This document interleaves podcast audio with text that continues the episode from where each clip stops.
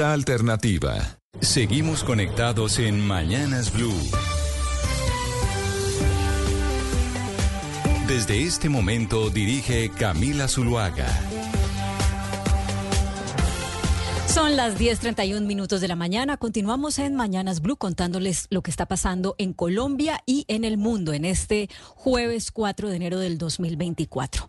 Gonzalo, 900 páginas tiene el sumario desclasificado, es decir, al que se le levantó el secreto sobre, y es apenas uno de varios a los que se les va a levantar el secreto, sobre lo que pasaba en la isla de Jeffrey Epstein y las personas que la visitaban, eh, también víctimas testigos, eh, colaboradores de este hombre de las finanzas que se suicidó mientras esperaba el juicio en el año 2020, eh, si mal no recuerdo, y también nombres de personas que simplemente interactuaron con él. Por eso, pues se ha creado como una gran confusión y hay personas que aparecen no con su nombre y apellido, sino con nombres en clave porque han pedido que no sean mencionadas, ya que la sola mención o la sola relación con el apellido Epstein pues les puede causar un gran daño reputacional. Pero hay también eh, personas que claramente sí estuvieron involucradas en relaciones sexuales con menores de edad y con abuso sexual como por ejemplo Claudia, el príncipe Andrés, ¿no? Que sí de alguna u otra manera está involucrado allí y suena dentro de las personas que sí tuvieron relación en todo este tráfico de em, pedofilia, por llamarlo así, de prostitución, de explotación sexual eh, que dejó este mal legado, si lo podemos llamar así, del señor Epstein. Eh, un monstruo como muchos lo, catalogamos a él. Lo cierto del caso, Claudia, es que hay que dejar claro, las personas que aparecen en los documentos que se publicaron el día de ayer, fueron 40 documentos, Claudia, que de alguna u otra forma hicieron que colapsara la página web de la Court Listener. Eh, no todos tienen relación con actos delictivos. Por ejemplo, el presidente o expresidente Donald Trump aparece nombrado dentro de los documentos. Y aparece nombrado porque le preguntan a una de las víctimas si en alguna oportunidad él vio al expresidente Donald Trump en la isla. La víctima dijo, no que yo recuerde, no lo vi en ningún momento. Y así, eh, como el, señor Donald Trump, aparecen otros nombres en correos electrónicos, en citaciones, en requerimientos, en conversaciones que están ligados a todo este esquema que generó Epstein alrededor de él. A diferencia de lo que sí, por ejemplo, se nombra con respecto al príncipe Andrés, que sí se menciona, sí se señala que el señor habría tenido encuentros sexuales con jóvenes, menores de edad, al menos en tres ciudades diferentes, entre ellas Nueva York. Incluso Dentro de esos documentos se menciona que el señor habría realizado orgías con menores de edad. El presidente o expresidente Bill Clinton también sale mencionado al menos 70 veces dentro de los documentos, Claudia. Y en una de las citas que da una de las eh, víctimas eh, en medio de esta investigación y esta publicación de documentos, ella dice que el señor Bill Clinton dijo en su momento que le gustaban las mujeres jóvenes. Aparece Oprah Winfrey, aparecen eh, científicos, aparece por ejemplo el señor David Copperfield, el famoso mago que tuvo residencia en Las Vegas, que era muy amigo de Epstein, eh, y digamos que no se le señala algún tipo de delito. Entonces, si uno empieza a revisar todos los, eh, los editoriales, las páginas web de los portales más importantes del planeta, se da cuenta, Claudia, que se trata esta lista de manera muy cautelosa, mencionando, sí, a quienes aparecen dentro de los documentos, pero diciendo y siendo muy claro, no todos tienen que ver con los actos delictivos que dejó Epstein a su alrededor. Ana Cristina, y en el caso del príncipe Andrés, a mí se me crea una gran incógnita porque es que esto que fue develado ayer, este, este sumario de 900 páginas, eh, pues de alguna manera arroja nuevas pruebas sobre el involucramiento de él en actos de pedofilia. Pero resulta que él en el 2022 firmó un acuerdo eh, con Victoria Giuffre, que es eh, la joven una de sus de sus jóvenes víctimas. Entonces no sabe uno si por cuenta de la revelación de este sumario, pues hay eh, posibilidad de que se caiga dicho acuerdo o de que nuevas mujeres eh, pues eh, abran causas contra él. Claro, es que eh, Claudia, ahí uno de los personajes más importantes es el príncipe Andrés, porque recordemos todos los costos que ha tenido para él, no solamente los costos económicos que son impresionantes, todo el dinero que él le tocó pagar por ese acuerdo con Virginia Dufresne, para recordarles a las personas, si vieron el eh, documental de Netflix, ese documental de Netflix muestra inclusive la foto del príncipe Andrés con ella, ese el documental Filthy Rich, donde se habla de toda la vida de Epstein y no solamente de Epstein, sino de, de Ghislaine Maxwell, que era la pareja de él y que después no solamente encubrió, sino que también sirvió como eh, a todos esos eh, propósitos de proxenetismo y que también está, eh, por supuesto, eh, procesada. Entonces, el príncipe Andrés, por una parte, pagó por un acuerdo, pero es un acuerdo con una sola víctima, que es eh, Virginia Dufre, y además tiene una, una, una vigencia, una caducidad. Y por otra parte, a él le quitaron absolutamente todos los honores militares, porque la Casa Real, en el momento que ellos, pues por, por nacimiento, ellos tienen derecho a una serie de, de condecoraciones y de rangos militares, y se le despojó de absolutamente todo. Entonces, el príncipe Andrés si sale en esa lista, Claudia, otra vez, es porque no solamente es Virginia Dufresne, sino que él, estuvo eh, varias veces con Epstein, como, como bien lo, lo, dice el documental, que es un documental además que es eh, maravilloso de Netflix y tiene, tiene varios capítulos y está supremamente bien investigado, eh, sino que este señor sigue echándole tierra, pues enterrando la, la, realeza británica, lo que, lo que empezó el príncipe Andrés y, y que, y que siguió el, el príncipe Harry y, y Meghan. Bueno, pero es que una cosa va de lo que hizo el príncipe Andrés, que es eh, delictivo y además de los delitos más horribles, a, a Harry y Meghan, ¿no? Pues que delitos que sepamos no han cometido.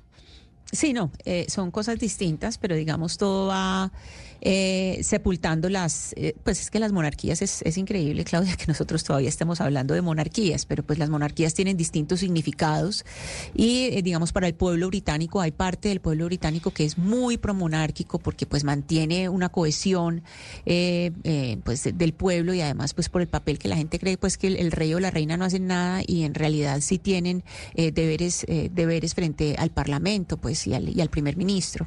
Entonces yo mm. creo que aquí pues lo que estamos estamos viendo es eh, lo que salga del príncipe Andrés, eso va a servir para todos los que son antimonárquicos, les, los van a llenar de argumentos para seguir sepultando las monarquías, no solamente pues, la monarquía británica, que puede ser, digamos, la más fuerte.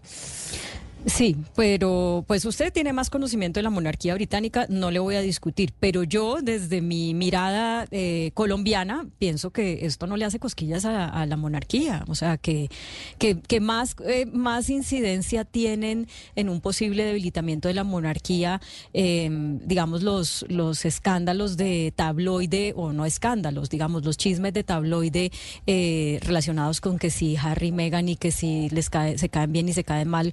Eh, con, con, los herederos del trono y etcétera, que este tipo de cosas. Yo siento que la gente como que separa, o por lo menos el caso Príncipe Andrés, pues no es tan relevante para los británicos eh, como para decir este es el argumento por el cual se puede caer la monarquía británica. Y eso, y eso, no, no, de que se caiga no, pero digamos que, que sí tenga, eh, digamos, un bajonazo en, en, su popularidad, pero eso tiene una explicación, Claudia, y es los vínculos que tiene la monarquía británica con los medios de comunicación, ese, digamos, ese pacto de protección que hay de la monarquía británica. Entonces, si bien es cierto, se informa del príncipe Andrés, pues no se le da el mismo despliegue que se le da, por ejemplo, eh, a lo que tiene que ver con Harry y Meghan, que pues, digamos, eh, también va en contra de la, de la monarquía británica, pero de alguna manera protege a al príncipe William y a Kate, que se supone que son, eh, que son pues los, los futuros reyes. Entonces ahí también tiene que ver mucho lo que publican o no o dejan de publicar los medios de comunicación que tienen esa eh, un poco ese pacto tácito de, de, protección de la, de la monarquía y el rey. De todos modos, pues la relación con el rey eh,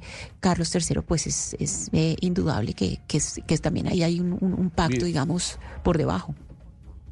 Mire, Claudia, y la hay algo no, le iba a decir, ya, ya me cuenta, pero le iba a decir, y aquí de nuevo la importancia del periodismo, porque finalmente estos documentos son desclasificados por cuenta de una solicitud del Miami Herald, ¿no?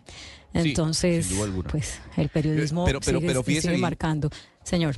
Fíjese, Fíjese bien que el periodismo también está haciendo un trabajo maravilloso, más allá de los, de los titulares que se pueden ver en redes sociales para generar clics. Y, y el país de España, en, en, uno de sus trabajos que habla sobre la publicación del, em, de los documentos, dice algo que es muy cierto. La lista de personas citadas y las razones por las que aparecen en el sumario son tan heterogéneas que la mera aparición en los documentos debe ser tomada con enorme cautela. Y por ejemplo, eh, aparece el científico Stephen Hawking, a quien se le vio en la isla mm, de Jeffrey Epstein. Hay una fotografía de él con algunos eh, cercanos a Epstein. Y en los documentos se ve un correo electrónico en donde Jeffrey Epstein le dice a la señorita Maxwell que eh, él desmiente por completo que el científico haya estado o haya participado en una orgía con menores de edad. Digamos que de alguna u otra manera los nombres que aparecen, sí, muchos señalados, como por ejemplo el príncipe Andrés con todas las atrocidades que hizo alrededor, otros simplemente aparecen eh, no siendo citados eh, en la comisión de delito sino al contrario, siendo negados en la comisión de algún tipo de delito, como por ejemplo fue el presidente o expresidente Donald Trump.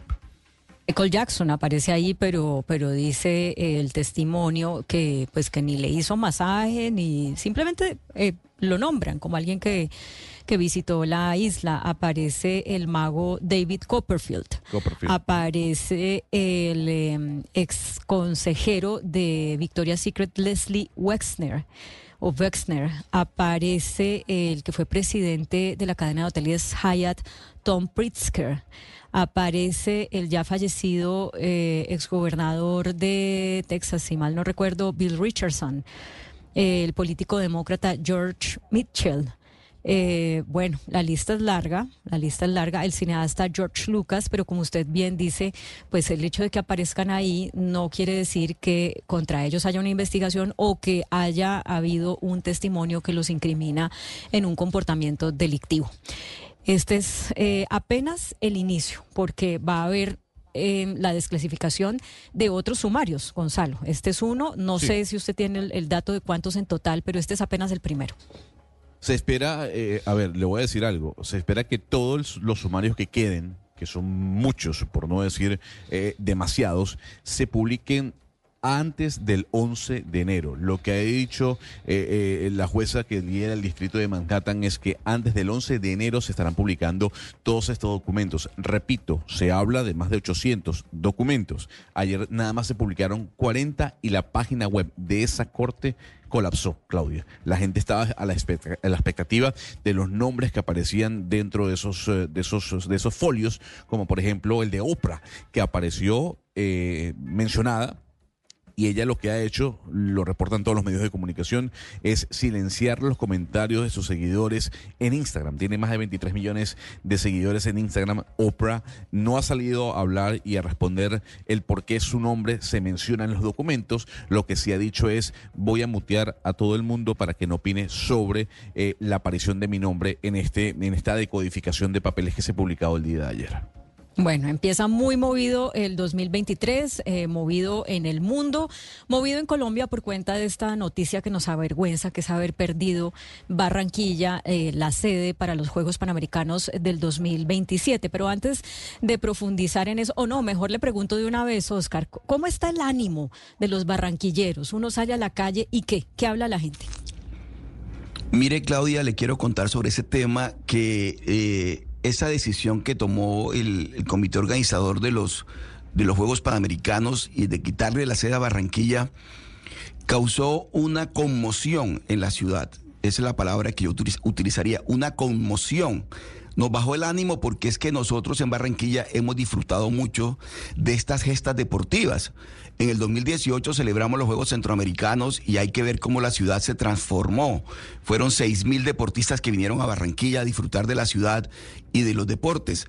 De tal manera que si usted me pregunta el estado de ánimo, Claudia, y lo tenemos por el piso la ciudad amaneció con el ánimo por el piso, porque no se merecía ese tratamiento y esa decisión que se tomó por parte del Comité Organizador de los Panamericanos por cuenta del incumplimiento del gobierno nacional, por cuenta del incumplimiento del gobierno del doctor Gustavo Petro, que no cumplió los compromisos económicos adquiridos para que estos Juegos panamericanos se pudieran realizar en Barranquilla y en el Caribe, porque al final el gobierno nacional había decidido que no solamente fuera Barranquilla la sede, sino Cartagena, Santa Marta y demás.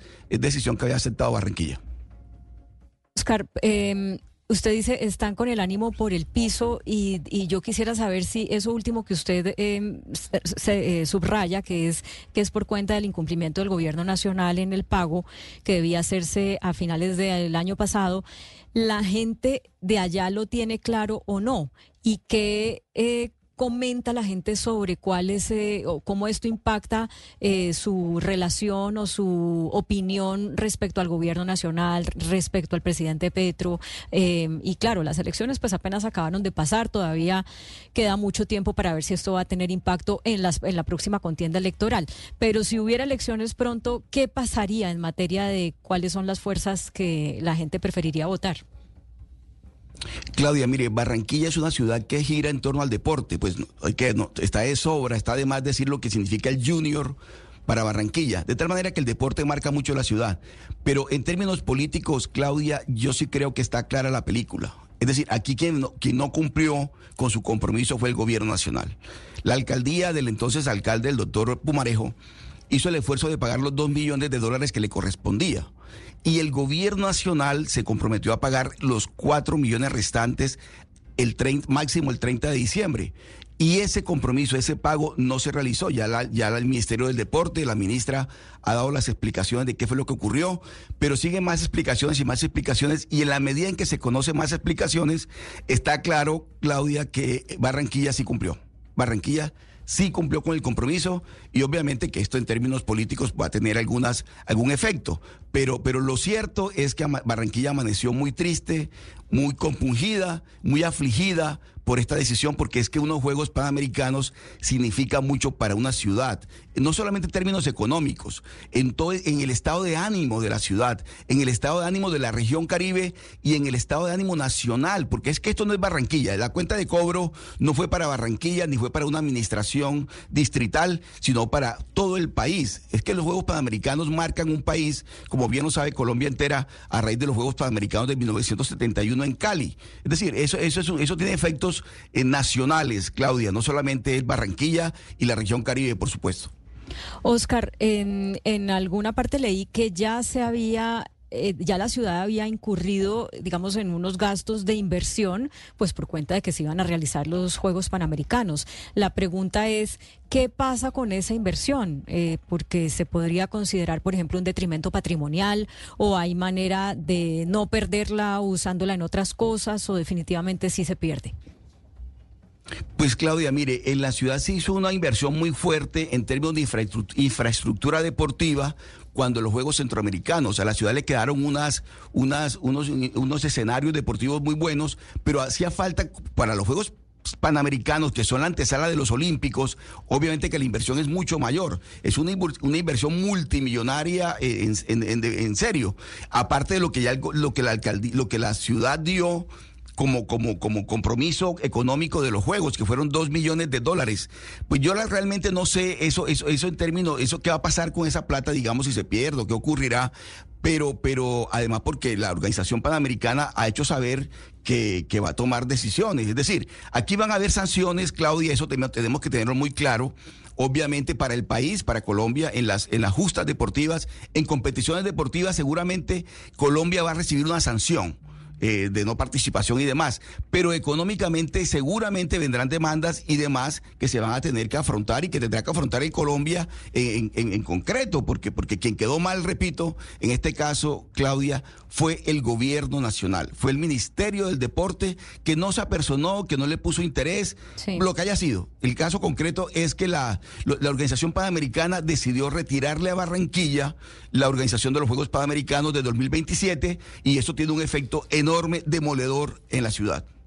Hay personas que todavía conservan una esperanza y esa es la primera pregunta que le quiero hacer a Víctor Salcedo, que es representante a la Cámara por el partido de la U y fue tal vez eh, la persona que con más anticipación dijo los Juegos Panamericanos en Barranquilla están en riesgo. Lo dijo finalizando el 2022. Representante Víctor Salcedo, bienvenido a Mañanas Blue. Claudia, un saludo muy especial a usted y a todos los oyentes, lo mismo que a la mesa de trabajo. Mire, Claudia, esto no está pasando esta semana. Desde diciembre del 2022 le envió un derecho de petición a la entonces ministra María Isabel Urrutia donde le solicitaba el contrato con la Panam Sports y una información sobre Juegos Panamericanos. Ese derecho de petición no me lo contestaron y el 24 de enero volví a insistir y llegó la respuesta. Con esa respuesta yo tenía alcance a una información oficial de un cronograma de los compromisos del gobierno nacional.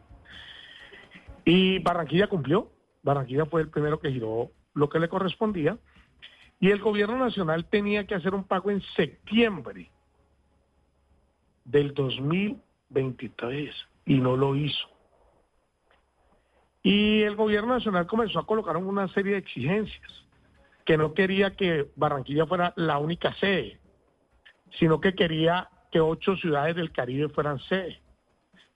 A mí me pareció que era la idea buena, pero me parecía que era muy difícil su ejecución. Porque si bien es cierto abrir la posibilidad de otras subsedes, pues dejaría una infraestructura en esas ciudades, la construcción de esos escenarios era demasiado compleja. No pudimos tener la infraestructura de los Juegos Nacionales, mucho menos íbamos a tener la de los Panamericanos con miras a 2027. Hace 52 años no se llevan a cabo unos Juegos Panamericanos en Colombia. Los últimos fueron en Cali en 1971. Y el gobierno exigió que eh, fueran una suceso e incluyó a San Andrés. Y además hizo bajar el, eh, eh, el costo de la póliza a la Panana Sport. La Panana Sport aceptó, pero el pago no se hizo y el Comité Olímpico Colombiano había alertado al Ministerio del Deporte y al Gobierno Nacional sobre ese incumplimiento. Dijeron que lo iban a hacer en diciembre y tampoco. Y ahora están hablando de enero. Es que el Gobierno Nacional que se acostumbró a tomar del pelo aquí frente a la Panana Sports, pues no ha podido hacer lo mismo. Un gobierno que no ejecuta el presupuesto porque la rueda de prensa de ayer de la ministra es tan grave que dice que si agota los recursos del 2023, puede pagar en marzo, pero que si agota los recursos del 24 puede pagar a 31 de enero. Quiere decir que la plata sí estaba, lo que no había era voluntad. Y es decepcionante que Colombia hoy tenga un papelón internacional por cuenta de un gobierno que no cumplió los compromisos. Representante, Representante Salcedo, usted ha tocado varios, varias aristas y yo quiero que, profundicemos en algunas de ellas. La primera es cuando usted hace esta advertencia y le responde el derecho de petición y luego el gobierno dice queremos que sean juegos no de Barranquilla, sino del Caribe, incluso queremos meter a San Andrés.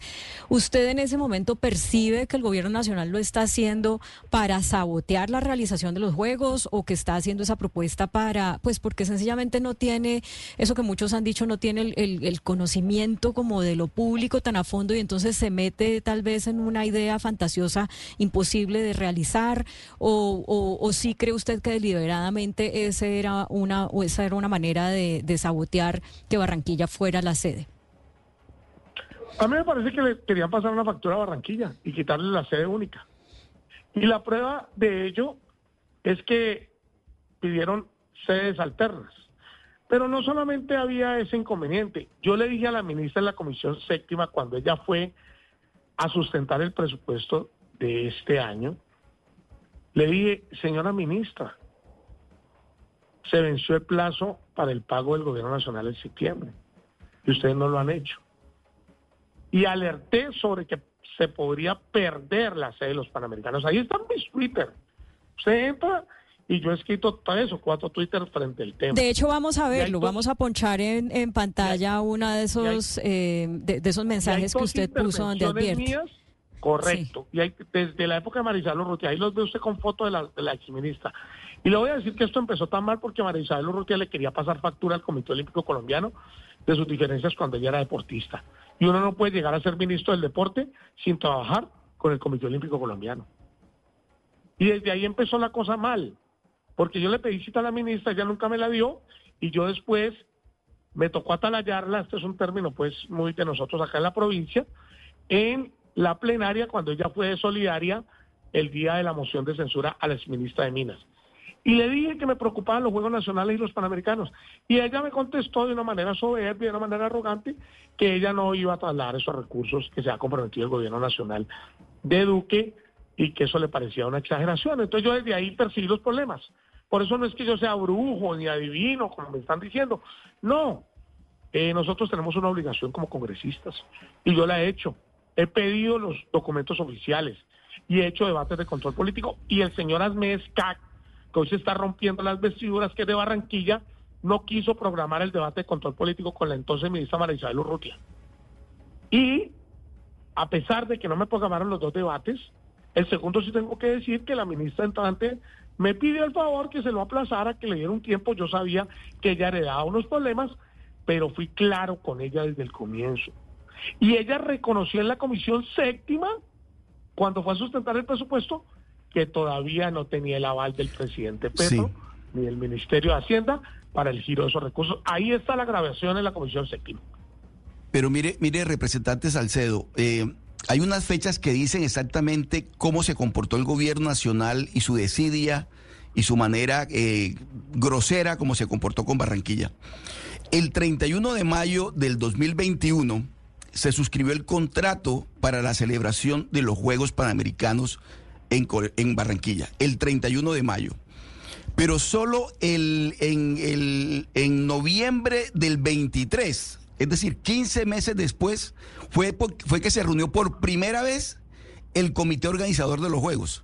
Es decir, del 15 del 31 de mayo del 21 hasta el 23 de noviembre, hasta el 23 de noviembre del, 20, del 23 fue que se, llevó a cabo la primera reunión.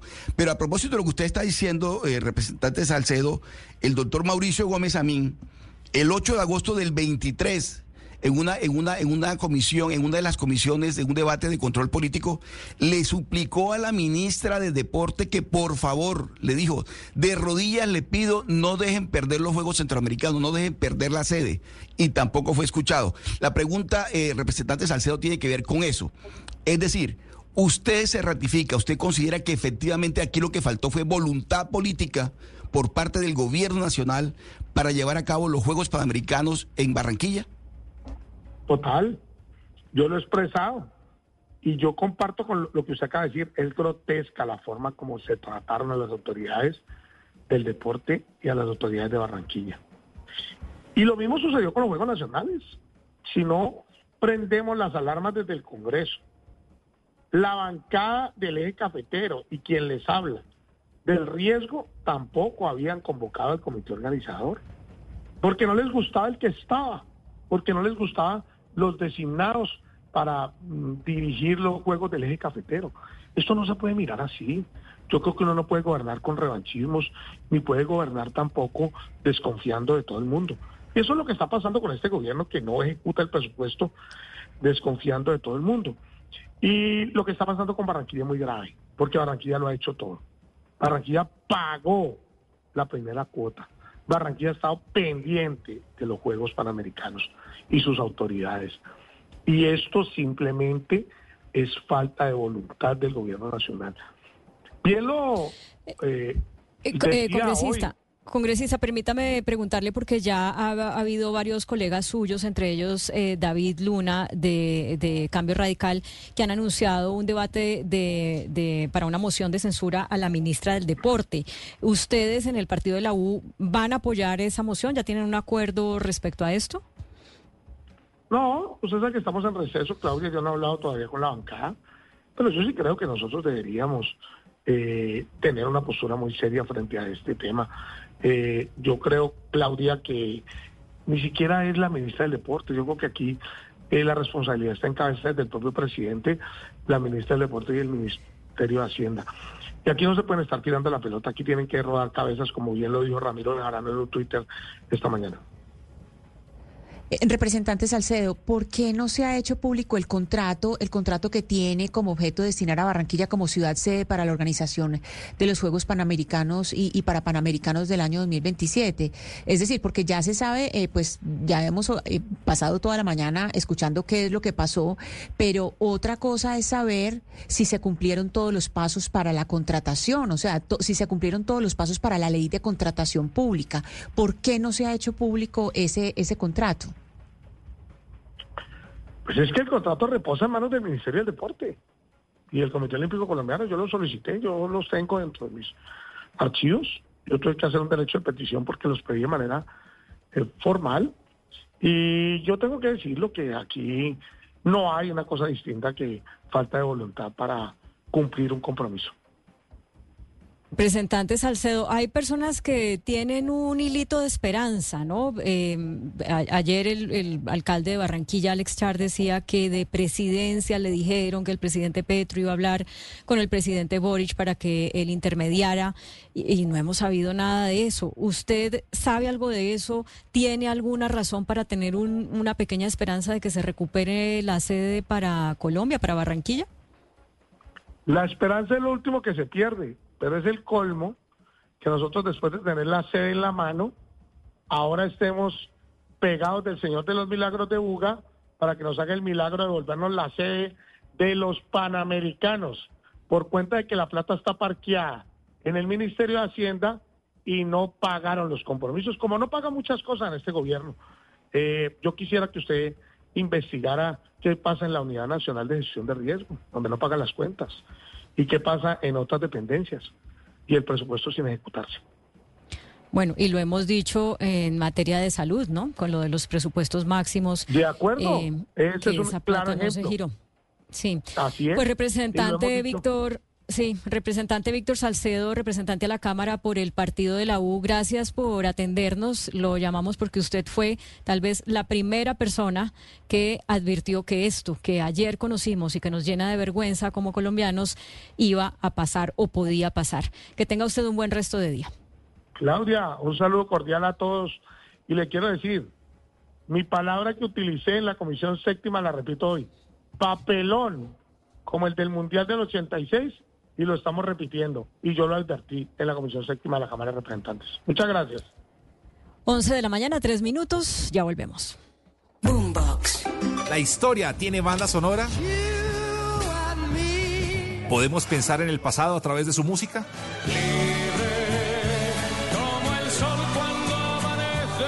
Eso haremos en el especial de Navidad y Año Nuevo de Calamares en su tinta.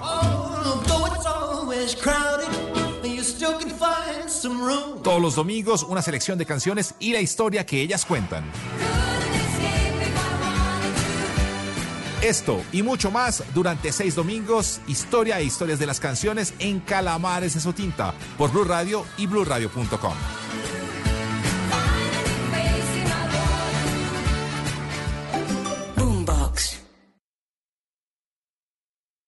Esta es Blue Radio, la alternativa. Two,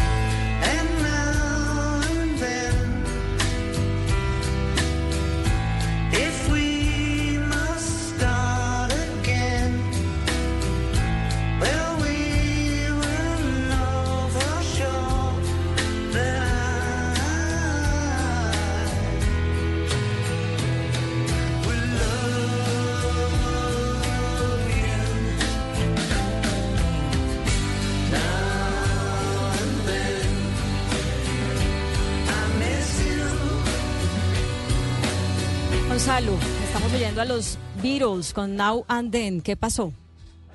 A ver, eh, Claudia, primero hay que poner eh, eh, el punto sobre esta canción. Lo mencionaba Lucas, fue la inteligencia artificial, no la que creó esta canción, sino la que logró con su tecnología separar la voz de John Lennon del piano. ¿Por qué? Porque en el 96, cuando Yoko Ono le da un cassette a Paul McCartney con algunas canciones inéditas, tres de ellas, una de esas era Now and Then.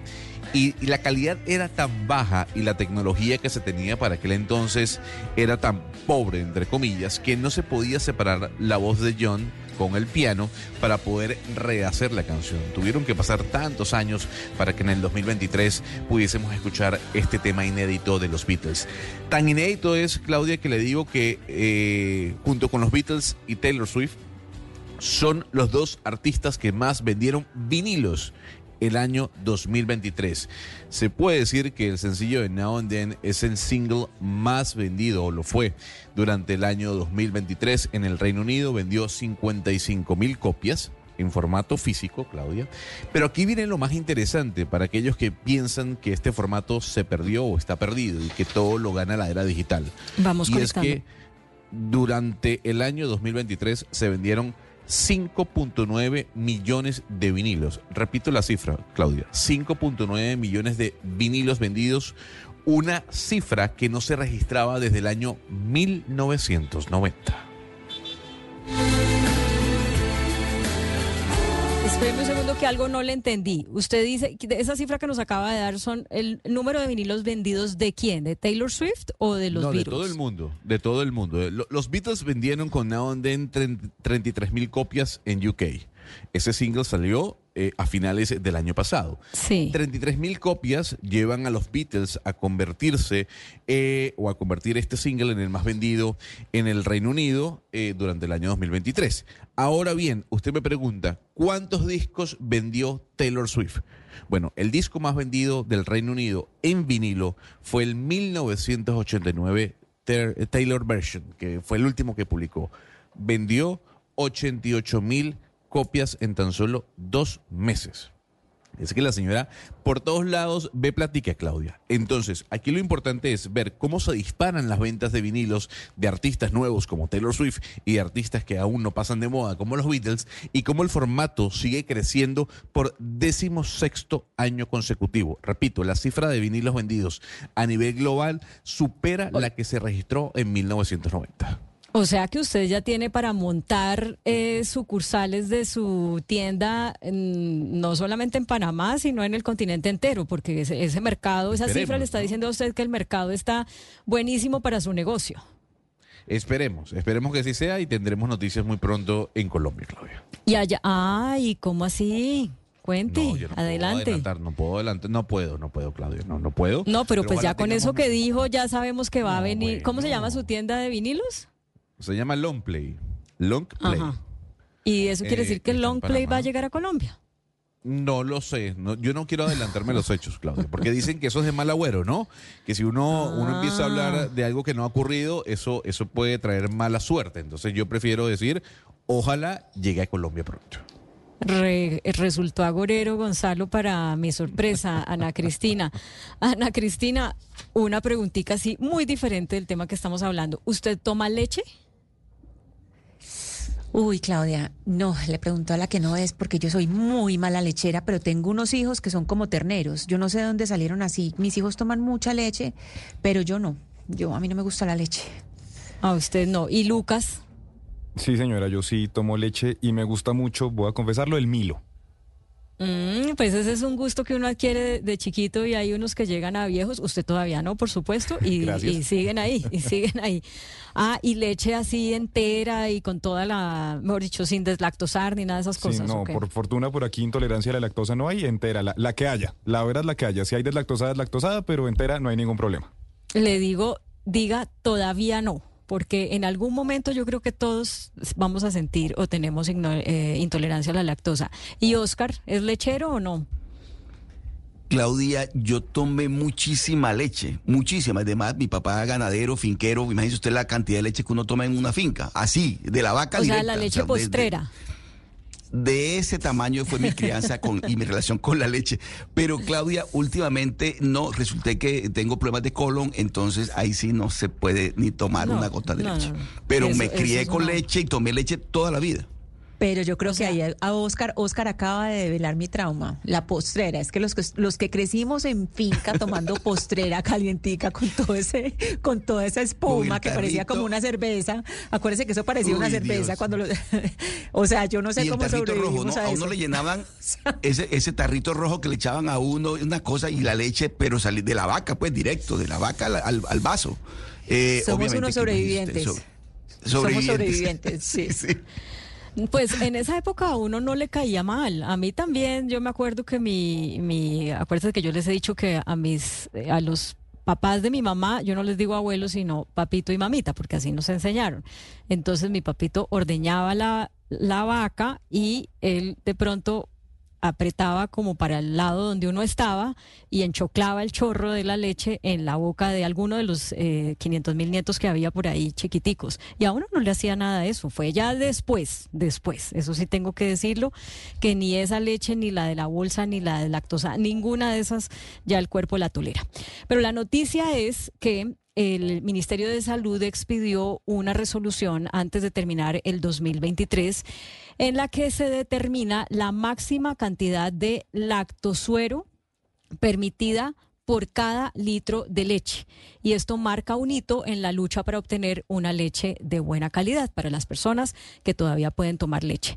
El, eh, la cantidad es 30 miligramos de GPM. Vamos a tratar de entender qué es esto con Marta Ordóñez, que es la presidenta de la Alianza Cuídale. Señora Marta Ordóñez, bienvenida a Mañanas Blue. Muchísimas gracias, un saludo para todas y para todos y bueno, feliz año, todavía, todavía se vale, ¿no? Todavía se vale. Aquí. Oscar nos dijo que hasta Reyes podemos decir feliz año, que Ah, después bueno, de ahí perfecto, estamos Sí. en el punto ideal. Entonces, feliz Estamos- año para sus oyentes, para ustedes, muchísimas gracias y sí, les contamos que eh, yo pues desde el año pasado llegué a la, a la dirección ejecutiva de Alianza Cuídale, eh, que pues es un grupo en realidad de personas de la sociedad civil, empresarios, gremios, ganaderos, tenderos, nutricionistas, periodistas, Red Papás, por ejemplo, eh, de Mogán.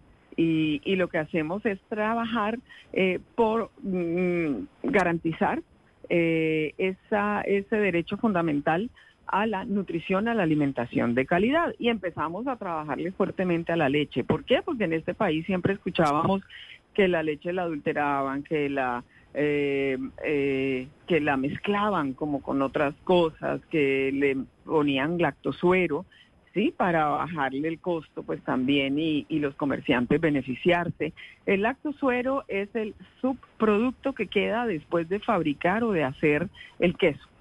Y no quiere decir que el lactosuero pues no tenga sus nutrientes, vitaminas, calcio, minerales, vitamina D, sí las tiene, pero en menor cantidad. Entonces, ahora que los escuchaba hablando de la leche, cómo nos cae, si somos intolerantes a la lactosa eh, o no, eh, lo que pasa es que eh, en esa primera etapa de la vida, de desarrollo, ¿no? Eh, de los niños y de las niñas, eh, pues hay una etapa, a no ser que presente una intolerancia, una alergia o algo así, eh, pero dicen los nutricionistas y los médicos, los expertos, que se necesita la leche, ¿no? Entonces no es, no es, eh, pues, eh, si yo me tomo una leche ahorita que no es pura, pura con la calidad que, que necesitamos cuando la compramos, por ejemplo, no quiere decir que me haga daño ni que eh, pase mayor cosa, pero a los niños y a las niñas en esas etapas o una mujer en etapa de gestación la necesita, ¿no?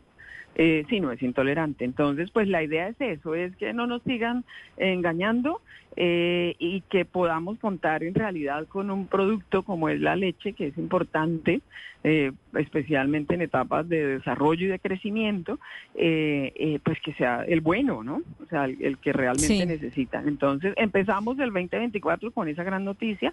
La resolución en realidad pues se firmó, la firmó el ministro de Salud el 28 de diciembre eh, del año pasado. Eh, y la resolución dice que se permite máximo que haya 30 miligramos de GPM eh, eh, o de lactosuero en cada litro de leche. ¿En cuánto Sí. estamos actualmente? ¿Qué, qué es lo que se ha detectado? No, hay muchas, hay muchos porque lo que pasa es que lo que no tenía el INVIMA eh, como ente competente para hacer el seguimiento, investigar eh, y hasta sancionar o lo que toque hacer, es que lo que no tenía era esa esa cantidad, o sea, ese máximo, ¿no? Eh, porque estaba abierto. La, el decreto 616 de 2006, eh, eh, pues tenía ese vacío. Y es que dice que se prohíbe adicionar cualquier cosa, pero nombra el lactosuero específicamente, pero no decía máximo cuánto. Entonces ahora sí sabemos. ¿Qué pasó? Hace años yo eh, pues terminé eh, eh, interesándome en el tema porque descubrí que había denuncias, ¿no? En, medios, hicieron hasta debates de control político hace 10 o 12 años denunciando esto.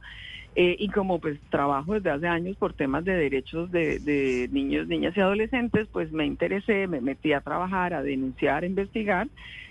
y ahí descubro pues eso, y, y sí hacía falta realmente, porque ¿qué hacíamos? En Colombia no había cómo medir eso. Sí, no había eh, los equipos, ni los reactivos, ni nada. Tocaba coger las muestras de leche y enviarlas a laboratorios en otros países.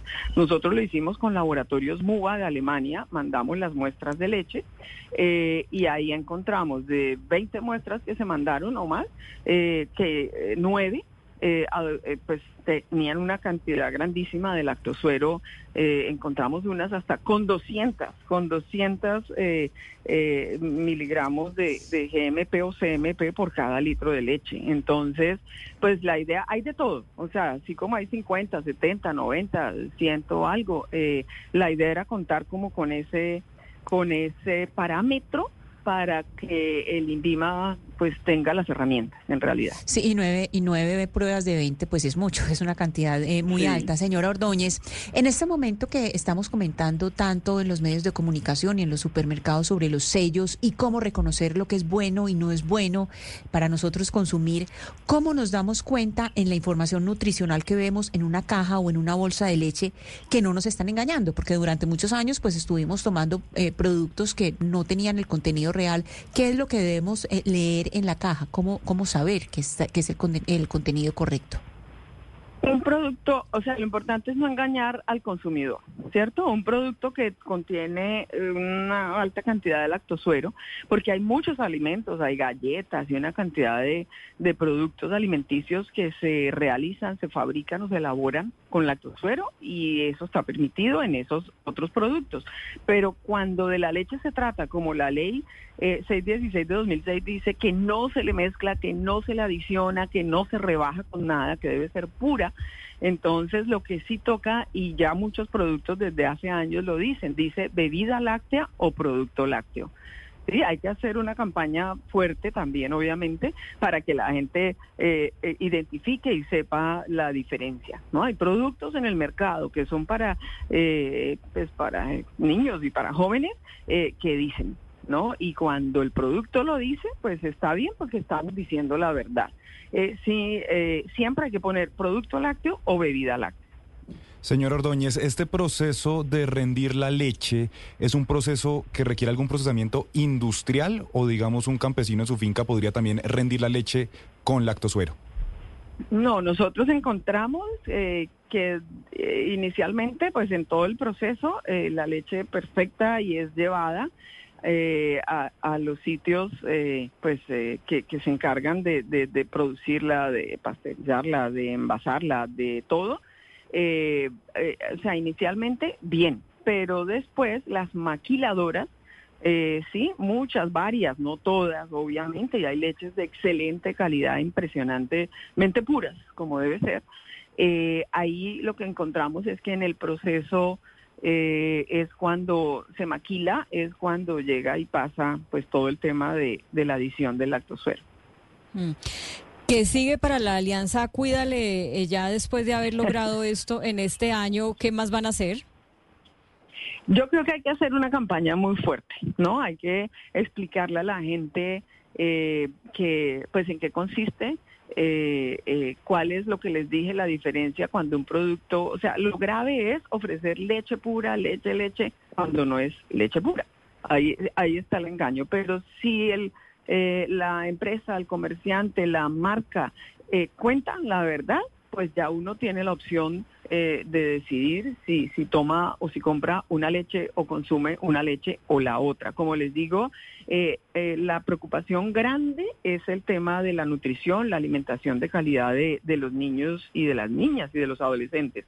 Nosotros hicimos en Alianza Cuídale un conversatorio que fue yo creo que hace dos años, eh, con la doctora Patricia Sabino de la Universidad Javeriana, nutricionista, súper experta en todos esos temas, y ella nos decía que un niño que es alimentado habitualmente con eh, eh, leche adulterada con lactosuero se afecta cognitivamente, su concentración, su memoria se afectan, ¿sí?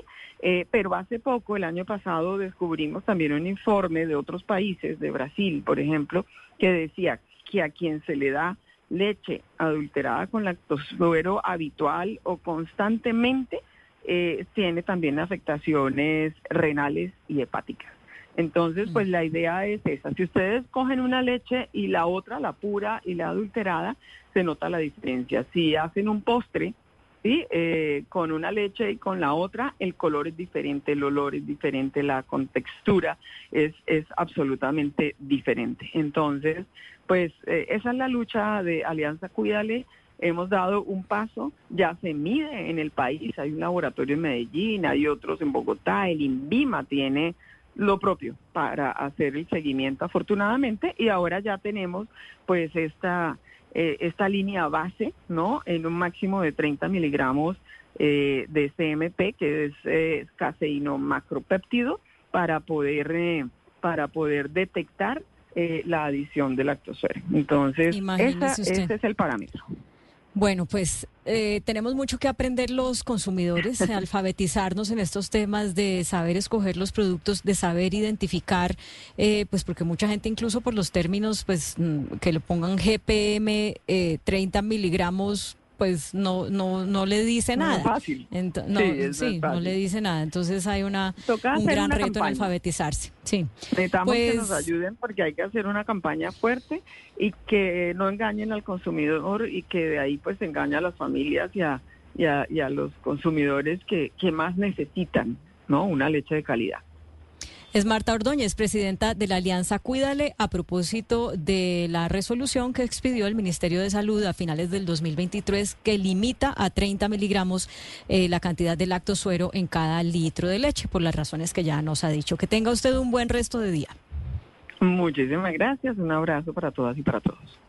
Oigan, a Cristina, yo sí me quedo pensando, uno tiene que aprender muchas cosas, no, eh, eh, es decir, para uno poder ser eh, un buen ciudadano en el día de hoy, entonces tiene que saber temas digitales, entonces le toca alfabetizarse para usar bien las redes sociales, para ser un consumidor de información, pero también para ser un consumidor de productos, pues no es sencillamente ir y comprar lo que esté más barato, sino que darse cuenta de qué es lo que uno está comprando. Eso es un camello.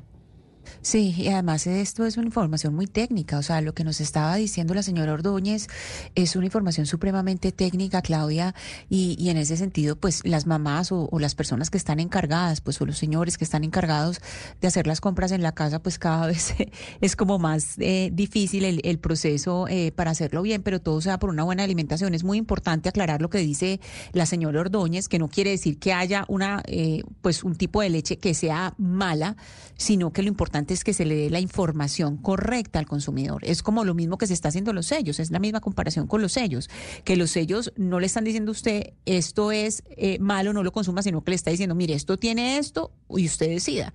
Es lo mismo con la, con la leche. Esta leche no tiene el contenido eh, que se debería tener, eh, usted tome la decisión finalmente, porque eso puede ser bueno o malo para la salud. Entonces, digamos que es más información para el, para, para el consumidor, porque seamos consumidores más conscientes y sobre todo pues las personas que tenemos eh, menores de edad a cargo. Sí, mejor informados. Gonzalo, usted nos tiene noticia de Britney Spears, pero vamos a oír cuál es la canción que usted nos trajo de ella para comentar esa noticia y le anticipo que yo no le creo mucho a esa noticia. Vamos a oír la canción Stronger.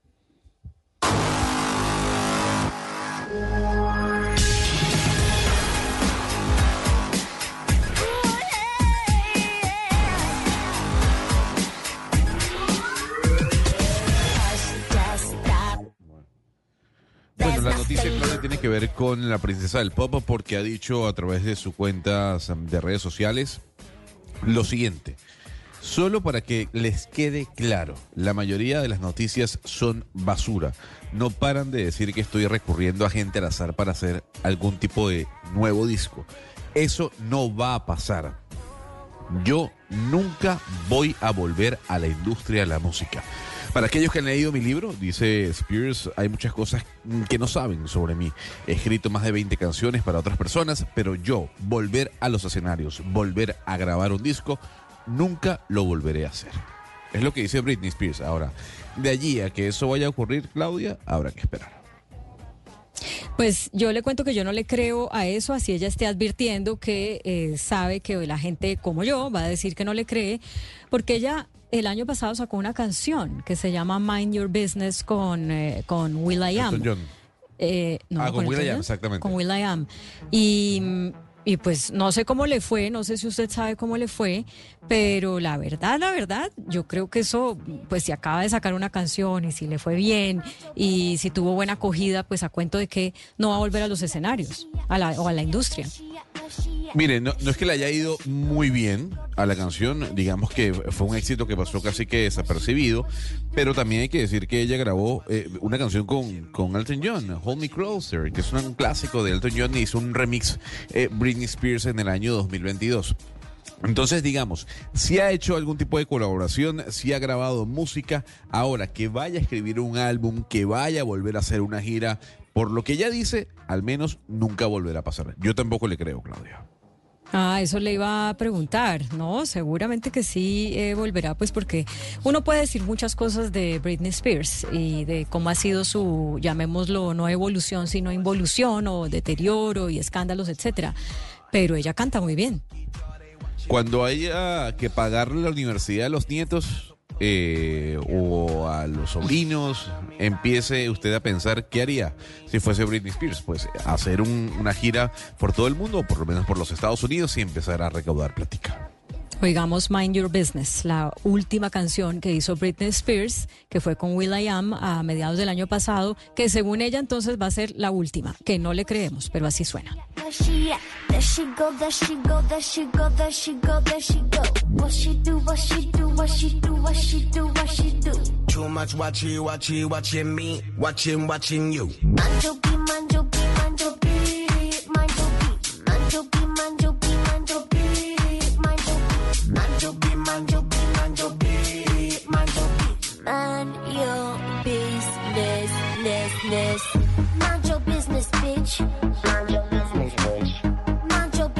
Oiga, Lucas, hay una noticia que me gusta mucho y es que uno va a poder. Yo, yo no soy eh, consumidora de café eh, durante el día, solamente en las mañanas, porque pues se me quita el sueño.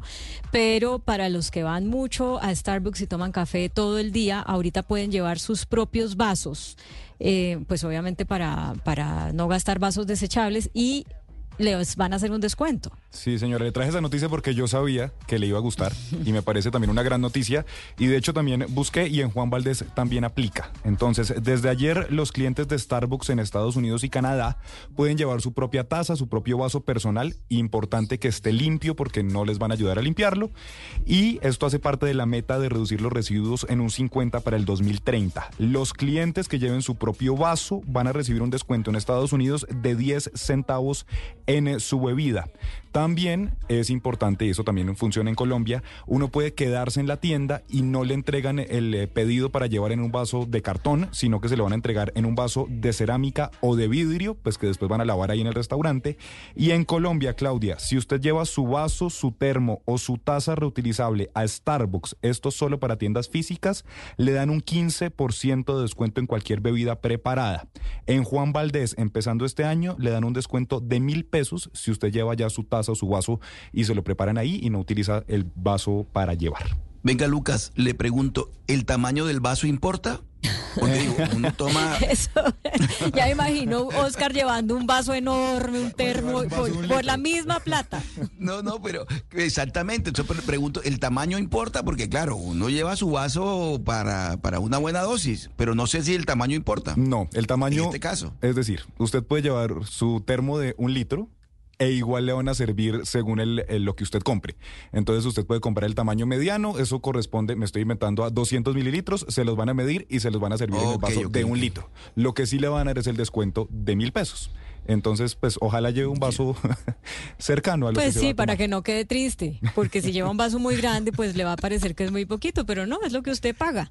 Entonces, ojalá Gonzalo, usted que sí es tomador de café, eh, lleve su vasito, ¿no? A, a contribuya al planeta. ¿No? No hay posibilidad de que yo piense algún tipo de establecimiento ligado a esa marca, ¿no? Es que yo no, es que cuando uno va a tomar café tiene que tomar buen café. Entonces uno va a Starbucks y sí, la experiencia alrededor de la compañía es muy, muy buena, eh, pero digamos que yo no pienso pagar lo que cuesta un café en ese, en ese establecimiento. Ah, bueno, sí, eso sí es muy costoso. Pero, ¿y usted dónde toma café entonces? Oiga, hay uno, hay una, hay unas líneas de Juan Valdés que son deliciosas. Sí, A mí el sí. café ah, pero allá en Panamá. Ah, no, en Panamá, bueno, yo tengo mi propia cafetería, entonces consumo, consumo lo local, Claro. ¿no? Como dicen. Pero también hay una, una cantidad de, hay una efervescencia, Claudia, en Panamá de cafeterías de especialidad. Entonces ya hay cadenas, como por ejemplo Café Unido en Panamá, que superan a Starbucks en cuanto al número de, de puntos, que es cafetería de especialidad. Un café muy distinto al que se sirve tal vez en Starbucks. ¿Y usted sirve café de Colombia en su cafetería o no? No, señora, el mejor café está en Panamá. Uy, no, Gonzalo. Yo cada rato tengo, cada rato tengo lista. No, la cédula de Gonzalo, la cédula colombiana para darle la cédula. Yo ya le hice todo ese trámite en registraduría, pero me sale con un comentario de estos y me la vuelvo a guardar en el no, cajón. pero es que el mejor café de especialidad está en Panamá. A ver, yo creo que yo sé que el café colombiano es delicioso. Eh, No, no, no, debo no, decirlo. Gonzalo. Pero, pero No. yo no sé si el varietal geisha, el varietal geisha, habrá un varietal en Colombia que supere al geisha en cuanto a costo, en cuanto a sabor. Eso es ya un tema No, es que no ¿no? se deja También que veníamos nosotros este año con Gonzalo, pero no, vamos a tener que declararnos ya un caso perdido. De, de verdad, uno dice, ya tire la toalla, no hay nada que hacer.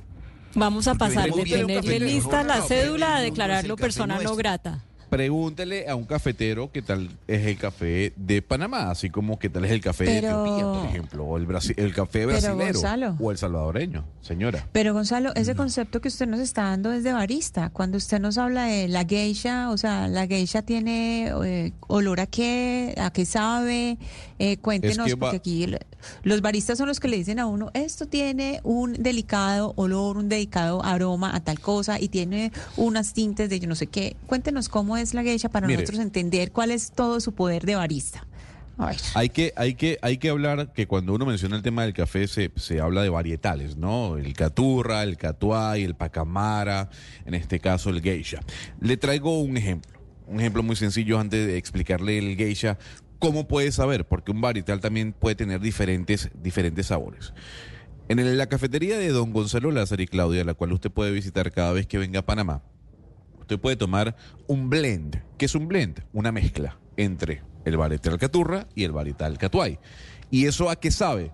Bueno, eso puede saber a frutos, tiene un aroma mm, de naranja, eh, tiene eh, eh, ese, ese, ese contexto o ese sabor, repito, a frutos y también frutos secos. Es, tiene una acidez alta, a, diferente, a diferencia de otros cafés que no tienen acidez alta y sobre todo se utiliza mucho para eh, disfrutarlo en espresso, no tanto en Ya. cappuccino, sino en espresso. Mire, Entonces, Yo no tengo duda de que usted nos está describiendo un café muy bueno, pero lo que tampoco me deja duda es que usted no ha probado suficientes cafés colombianos. Entonces, la próxima vez que venga a Colombia, vamos a hacer ese tour para que usted no vuelva a tener el atrevimiento de decir que el mejor café del mundo es de Panamá. Punto. Dejemos ahí. Y se lo come con una arepa colombiana. Y se lo come con una arepa colombiana, no venezolana. No venezolana. está bien. Eh, tenemos en la línea ya a nuestro siguiente invitado, que es una persona que realmente es una autoridad en el continente para hablar de los temas políticos y es muy importante hablar de cómo se va a mover la política en América Latina en el 2024 porque vamos a tener seis elecciones presidenciales, vamos a tener elecciones presidenciales en El Salvador, en Panamá, en la República Dominicana, en México, en Uruguay y a ver si se me escapa una y en Venezuela, en Venezuela que todavía eh, no tiene fecha. Pero antes de saludarlo quiero Ana Cristina, ya que estábamos hablando de estos temas eh, así como que exacerban el patriotismo, ¿no? Como de, de dónde es el mejor café del mundo. Eh, quiero conectar esto con las declaraciones que dio el gobernador de su departamento, Andrés Julián Rendón, que anunció cooperativas de seguridad, frentes eh, ciudadanos, redes de cooperantes, redes de informantes y obviamente pues esto ha despertado todo tipo de, de reacciones, unas que pues eh, consideran que esto es revivir ese espíritu de las convivir. Sí, Claudia, a ver, me hacían una pregunta muy interesante y me decían que si no hay redes de cooperantes ya, no es una figura que, que en este momento esté funcionando las redes de cooperantes, que las haya, que las pueda haber, pero pues no son, eh, eh, digamos, eh, legales, no es algo que esté instituido pues por, la, por la oficialidad. el nuevo gobernador de Antioquia, y pues y dado lo que los, los hechos recientes en Turbo, pues él hizo un consejo de seguridad eh, en Carepa, eh, por, precisamente pues por, por estos atentados que hubo, por eh, el asesinato del soldado Luis Orlando Caballero y dos heridos de la séptima, de la décima séptima brigada Claudia. Entonces él eh, empezó a hacer una serie de anuncios y ha venido haciendo una serie de anuncios, entre ellos revivir los frentes de seguridad y las redes de informantes, que mm, de muchas maneras asusta a los antioqueños. Y le voy a decir por qué a usted y a los, y a los oyentes. Porque esto nos lleva a un pasado que nos conecta con los años 90. Las personas que han trabajado en derechos humanos saben que es muy mala idea. Eh, el, esto de estar teniendo a civiles, eh, tener una estrategia en que involucra civiles, así el gobernador diga que no son armados, porque hay que aclarar eso, el gobernador dice que no son armados, tener a civiles en estrategias antiinsurgentes, porque eso nos lleva a la época de lo que fue las convivir. Recordemos que las convivir en los 90, pues lo que hicieron eh, y que eran completamente legales, porque fueron una creación del gobierno central, eh, esas convivir fueron una forma de fortalecer el paramilitarismo. Entonces, aquí se crea eh, realmente una alerta, porque esas redes de informantes y, esas, esos frentes de seguridad, pues pueden eh, revivir, revivir, el paramilitarismo. Y recordemos que desde los años 90 pues ha habido tres o cuatro generaciones de paramilitarismo que están en la eh, que han estado en contrainsurgencia pero también han estado en contra de proyectos que son proyectos sociales. Entonces ese es el susto. Si es que estamos frente a la posibilidad de que se empiece a alimentar una nueva forma de paramilitarismo una nueva generación de, paramilitarismo Ana Cristina, pero mire, en Colombia se está llevando a cabo en este momento un experimento que yo considero muy valioso, muy importante, que son las brigadas solidarias ganaderas. Es decir, yo sí creo que es posible que la, ciudadanía, la sociedad civil, reaccione ante, ante, ante situaciones de violencia o de agresión por parte de organizaciones que uno sabe cuál es el propósito final. Pero en Colombia, eh, hay un ejemplo palpable, objetivo y cierto, que son las brigadas solidarias ganaderas, en donde los ganaderos reaccionan solidariamente, obviamente de la mano de la autoridad, de la mano de la policía, de la mano del ejército, para evitar de pronto, en algún caso concreto, una acción que tenga eh, como, como objetivo atentar contra la propiedad privada o una, o una invasión en algún caso determinado. De tal manera que yo sí creo que la sociedad civil en algunos casos puede reaccionar sin, sin, sin, sin, armas sin armas. Ojo, porque está claro que, el monopolio de las armas está en manos del Estado, pero la sociedad civil tiene todo el derecho a organizarse y, hacerlo de una manera eh, respetable y respetando la, Constitución. Les repito, las brigadas solidarias ganaderas están funcionando en todo el país y están diciéndole a las autoridades, Ojo, que están invadiendo una finca, están utilizando uno, un, pretexto de, invasión para, para, atentar contra la, contra la propiedad privada y eso es posible. Es este, decir, yo entiendo, yo entiendo la situación que, que, el contexto que presentan a Cristina en lo que tiene que ver con los 90 y demás, pero en este momento, en estas circunstancias, en esta coyuntura, yo creo que es posible. Yo sí creo que es posible. No es la primera vez que resurge una propuesta como esta y siempre que sale una propuesta en este sentido, pues llega eh, de nuevo el recuerdo o el mal recuerdo de las convivir, pero también pues organizaciones civiles que dicen tenemos que... Eh, pues tratar de trabajar en conjunto con las autoridades para defendernos. ¿Está ya Colombia preparada, lista, aprendió la lección para poder, digamos, reeditar el proyecto de una manera que no sea violatorio de los derechos humanos? Es tal vez la pregunta que hay que hacerse para poder llegar a, mm, una a establecer las medidas para hacerlo de la manera correcta. Pero vamos al tema que les había anunciado, por eso está con nosotros el señor Daniel Sobato, que hasta hace nada más unos días fue el director de IDEA Internacional para América Latina y hoy es investigador senior del Centro de Estudios Internacionales de la Universidad Católica de Chile. Daniel Sobato, bienvenido a Mañanas Blue en Colombia. Muy buenos días, eh, Claudia. Un verdadero placer estar en su programa conversando con su audiencia. Muchísimas gracias, un feliz año y la pregunta es, ¿tendrán los países que van a desarrollar elecciones presidenciales este año un feliz año?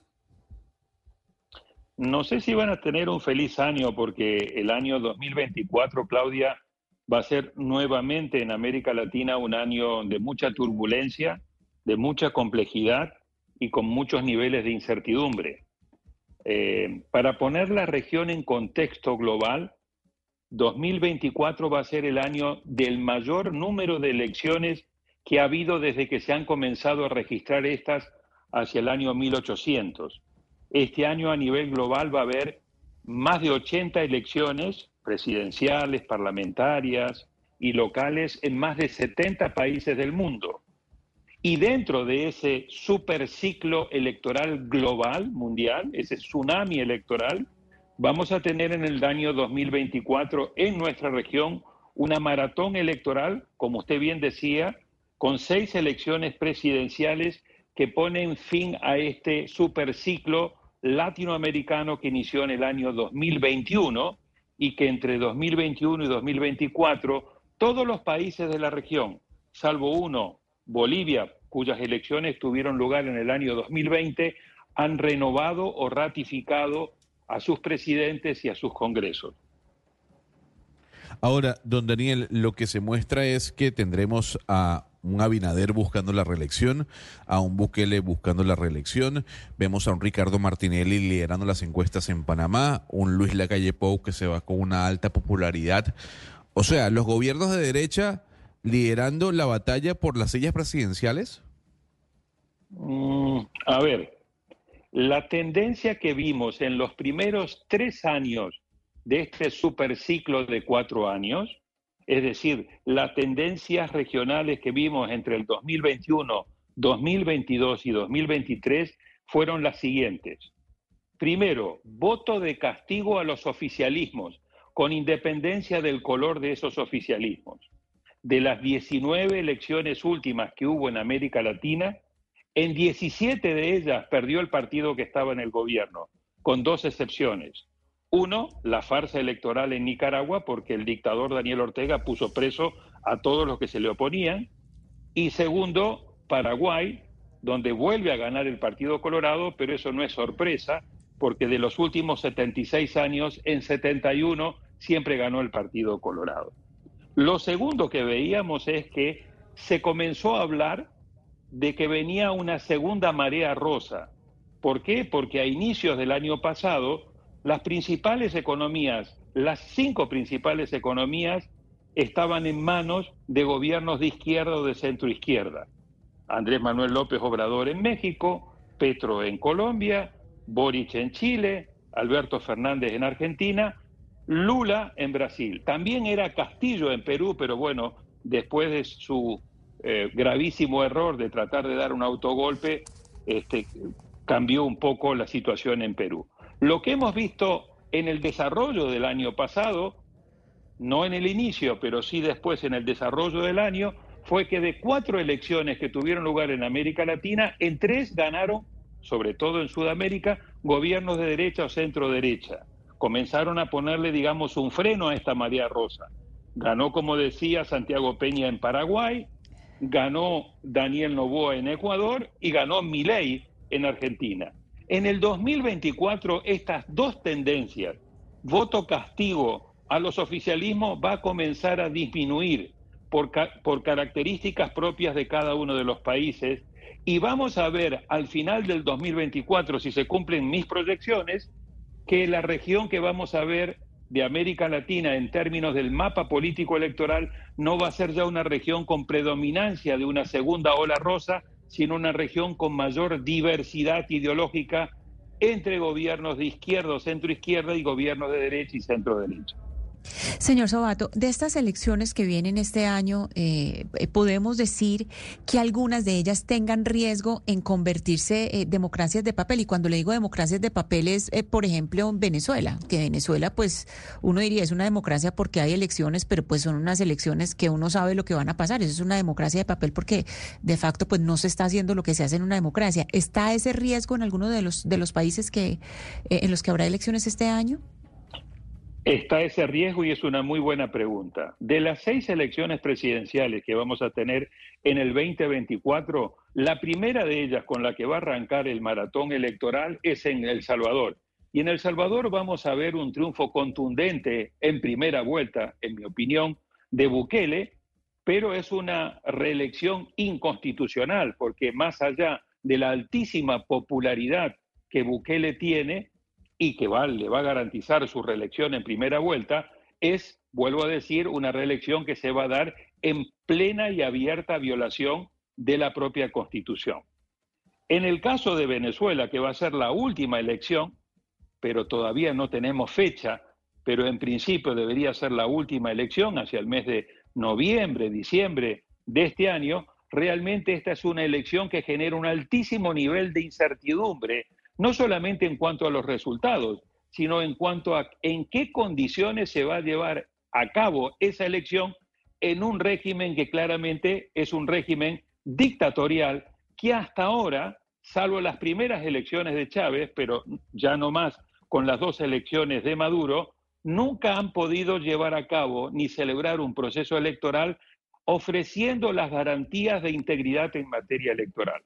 Así que lo de Venezuela es un gran signo de pregunta respecto de si el régimen dictatorial de Maduro va, gracias a las presiones internacionales que estamos viendo de Estados Unidos, de Europa y de otros países, garantizar un proceso electoral con garantías, con competitividad, con presencia de observaciones internacionales de organizaciones que son totalmente imparciales y habilitando la participación política de la principal líder opositora, que es ni más ni menos María Corina Machado, que en este momento está inhabilitada por 15 años para poder competir. Eh, señor Sobato, como usted bien decía, la primera elección presidencial del continente va a ser la del Salvador, que es el 4 de febrero, y va a ganar Bukele a pesar de la inconstitucionalidad. El Congreso y la Corte Suprema de Justicia, pues de alguna manera han avalado ese movimiento inconstitucional. Mi pregunta es, ¿cuál es el impacto que usted ve que puede tener ese triunfo de Bukele en el fortalecimiento de mm, ideas de derecha, de candidatos de derecha en los otros países de la región y en el favoritismo que ellos puedan tener en las elecciones? Yo he llamado el fenómeno de Bukele la buquelización de la política. Y por buquelización de la política me refiero a un modelo, una metodología, un manual de cómo uno desmantela una democracia con apoyo popular. Porque hasta ahora veníamos viendo cómo se desmantelan las democracias, pero con alto nivel de represión. Un ejemplo, Venezuela. Otro ejemplo, Cuba. Otro ejemplo, la dictadura de Daniel Ortega en Nicaragua. El caso de El Salvador, en mi opinión, es el más peligroso por el efecto de seducción y al mismo tiempo de contagio y de imitación que tiene. Bukele ha logrado darle al pueblo salvadoreño una respuesta oportuna y efectiva respecto de una de las principales prioridades del pueblo salvadoreño, hacer una lucha eficaz en contra de la delincuencia, las maras y el crimen organizado. En términos hobbesianos, le ha vuelto a garantizar al pueblo salvadoreño la seguridad.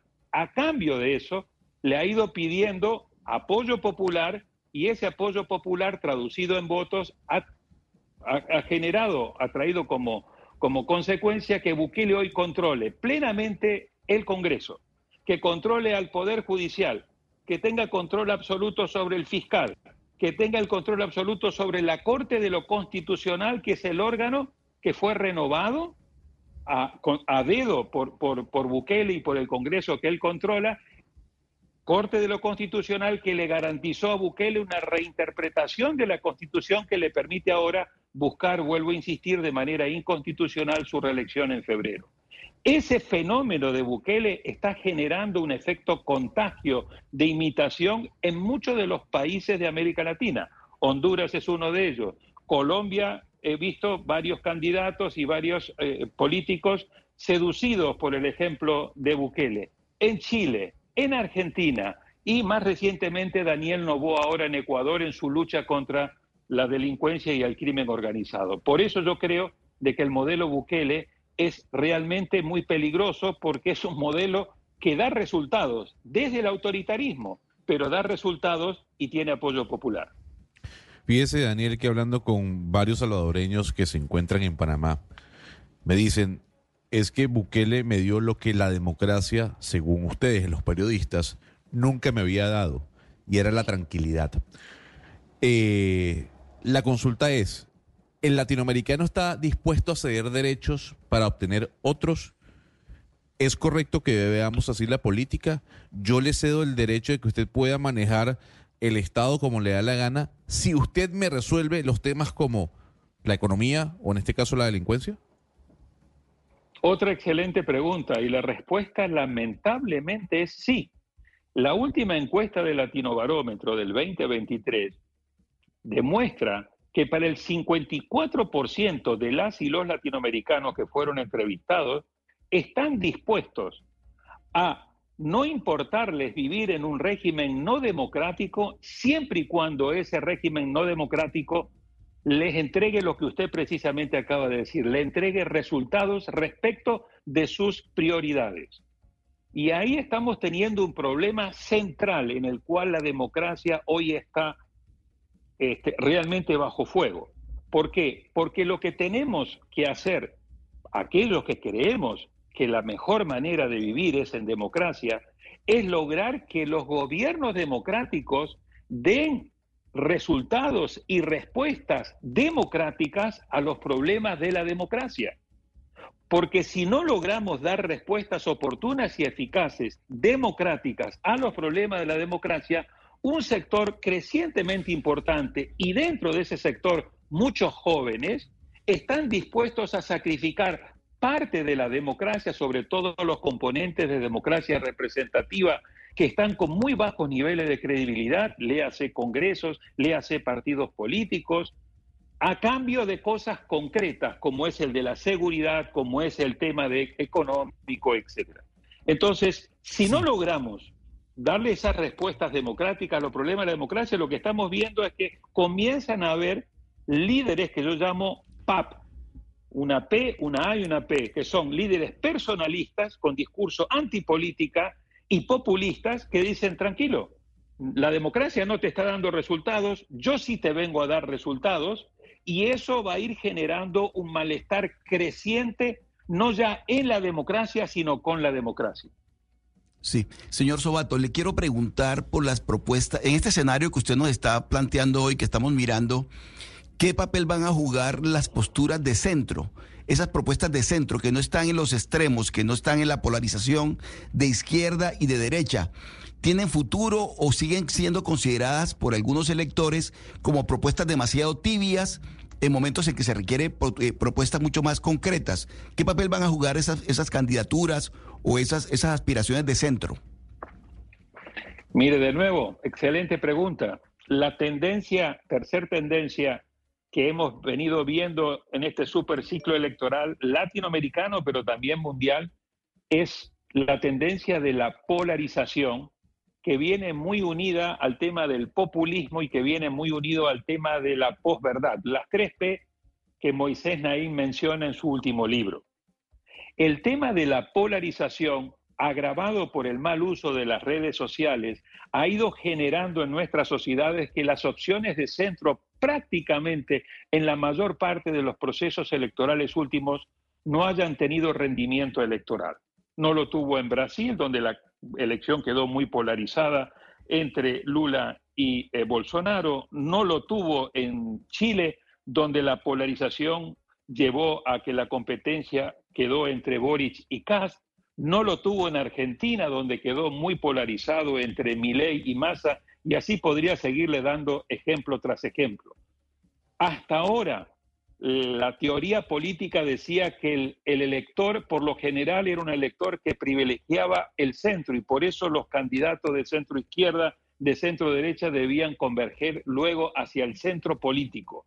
Lo que estamos viendo en las últimas elecciones en materia de rendimiento electoral es que la tendencia es a una polarización creciente, vuelvo a decir, en gran medida debido al mal uso de las redes sociales que están generando estos niveles de violencia verbal, de discursos de odio, de extrema polarización, una polarización tóxica, y eso está generando muchos problemas para los candidatos de centro. Señor Daniel Sobato, ¿y cuál es su análisis sobre Colombia, que era un país un poco al margen de esos eh, vaivenes entre izquierda y derecha, porque teníamos gobiernos eh, similares y que por primera vez eh, el, año, el año antepasado eligió un gobierno de izquierda? Ya las elecciones regionales de octubre mostraron pues un desgaste del gobierno de izquierda en muchas, en muchas regiones, pues fueron elegidos candidatos opositores al gobierno nacional. ¿Qué análisis hace usted de esto y de cómo se puede, qué puede significar esto para el futuro político de Colombia. Bueno, en Colombia yo creo que también ha prevalecido el tema de la polarización, lo vimos en la última elección. Por un lado Petro, por el otro lado Hernández, un candidato claramente PAP, era un candidato populista, era un candidato con un discurso antipolítica y era un candidato claramente personalista. Y se jugó en esos extremos.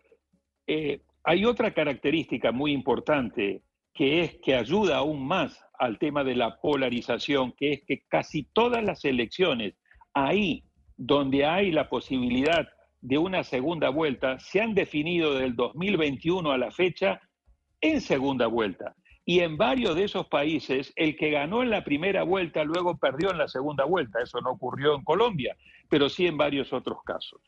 Entonces yo lo que veo en Colombia es, por un lado, un país que claramente ha ido ingresando a esta eh, realidad de una polarización muy aguda, que creo que se va a mantener, además por el propio estilo del presidente Petro.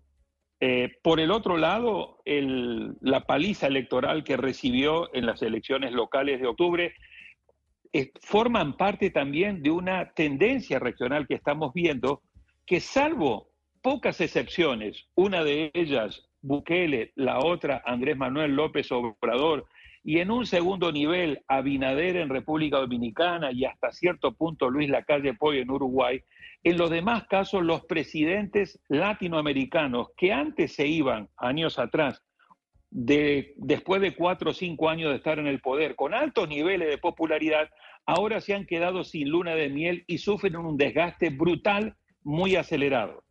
Permítanme darles un ejemplo. De los seis presidentes que fueron electos en América del Sur del 2021 a la fecha, fíjese, Castillo no llegó a los dos años por, por un fuerte hostigamiento, pero también por eh, errores gravísimos que él cometió. Eh, en Ecuador, Lazo tuvo que acudir a la muerte cruzada para evitar ser destituido y llegó apenas a los dos años y algo, y ahora Novoa tiene que terminar de cumplir su mandato. Boric en Chile nos lleva aún dos años y ya tiene un desgaste brutal. 30% de apoyo, más de 60% de opinión en contra. Petro tiene un desgaste brutal, no llega aún a los dos años, más del 60% de impopularidad, alrededor del 30%, un poquito menos de popularidad. El único que viene navegando de momento relativamente bien es Lula, precisamente por su experiencia y además porque la economía le está funcionando bien. Y por el otro lado, bueno, Santiago Peña en Paraguay que acaba de asumir. Entonces, este es un fenómeno de Colombia, pero también muy regional, donde los presidentes tienen un desgaste aceleradísimo. ¿Por qué? Porque no logran encontrar las maneras de poder dar respuestas oportunas y eficaces a los problemas y a las demandas ciudadanas que son demandas cada vez más crecientes y a su vez cada vez más gobiernos Gobierno sin luna de miel por cuenta de también algo que usted ya ha mencionado, que es eh, la o el uso que le damos a las redes sociales. Señor Daniel Sobato, siempre es un gusto contar con su análisis y su conocimiento. Muchísimas gracias por acompañarnos en Mañanas Blue. Muchísimas gracias a ustedes por la invitación, Claudia y colegas. Bueno, son las 12 en punto. Es la hora de las noticias.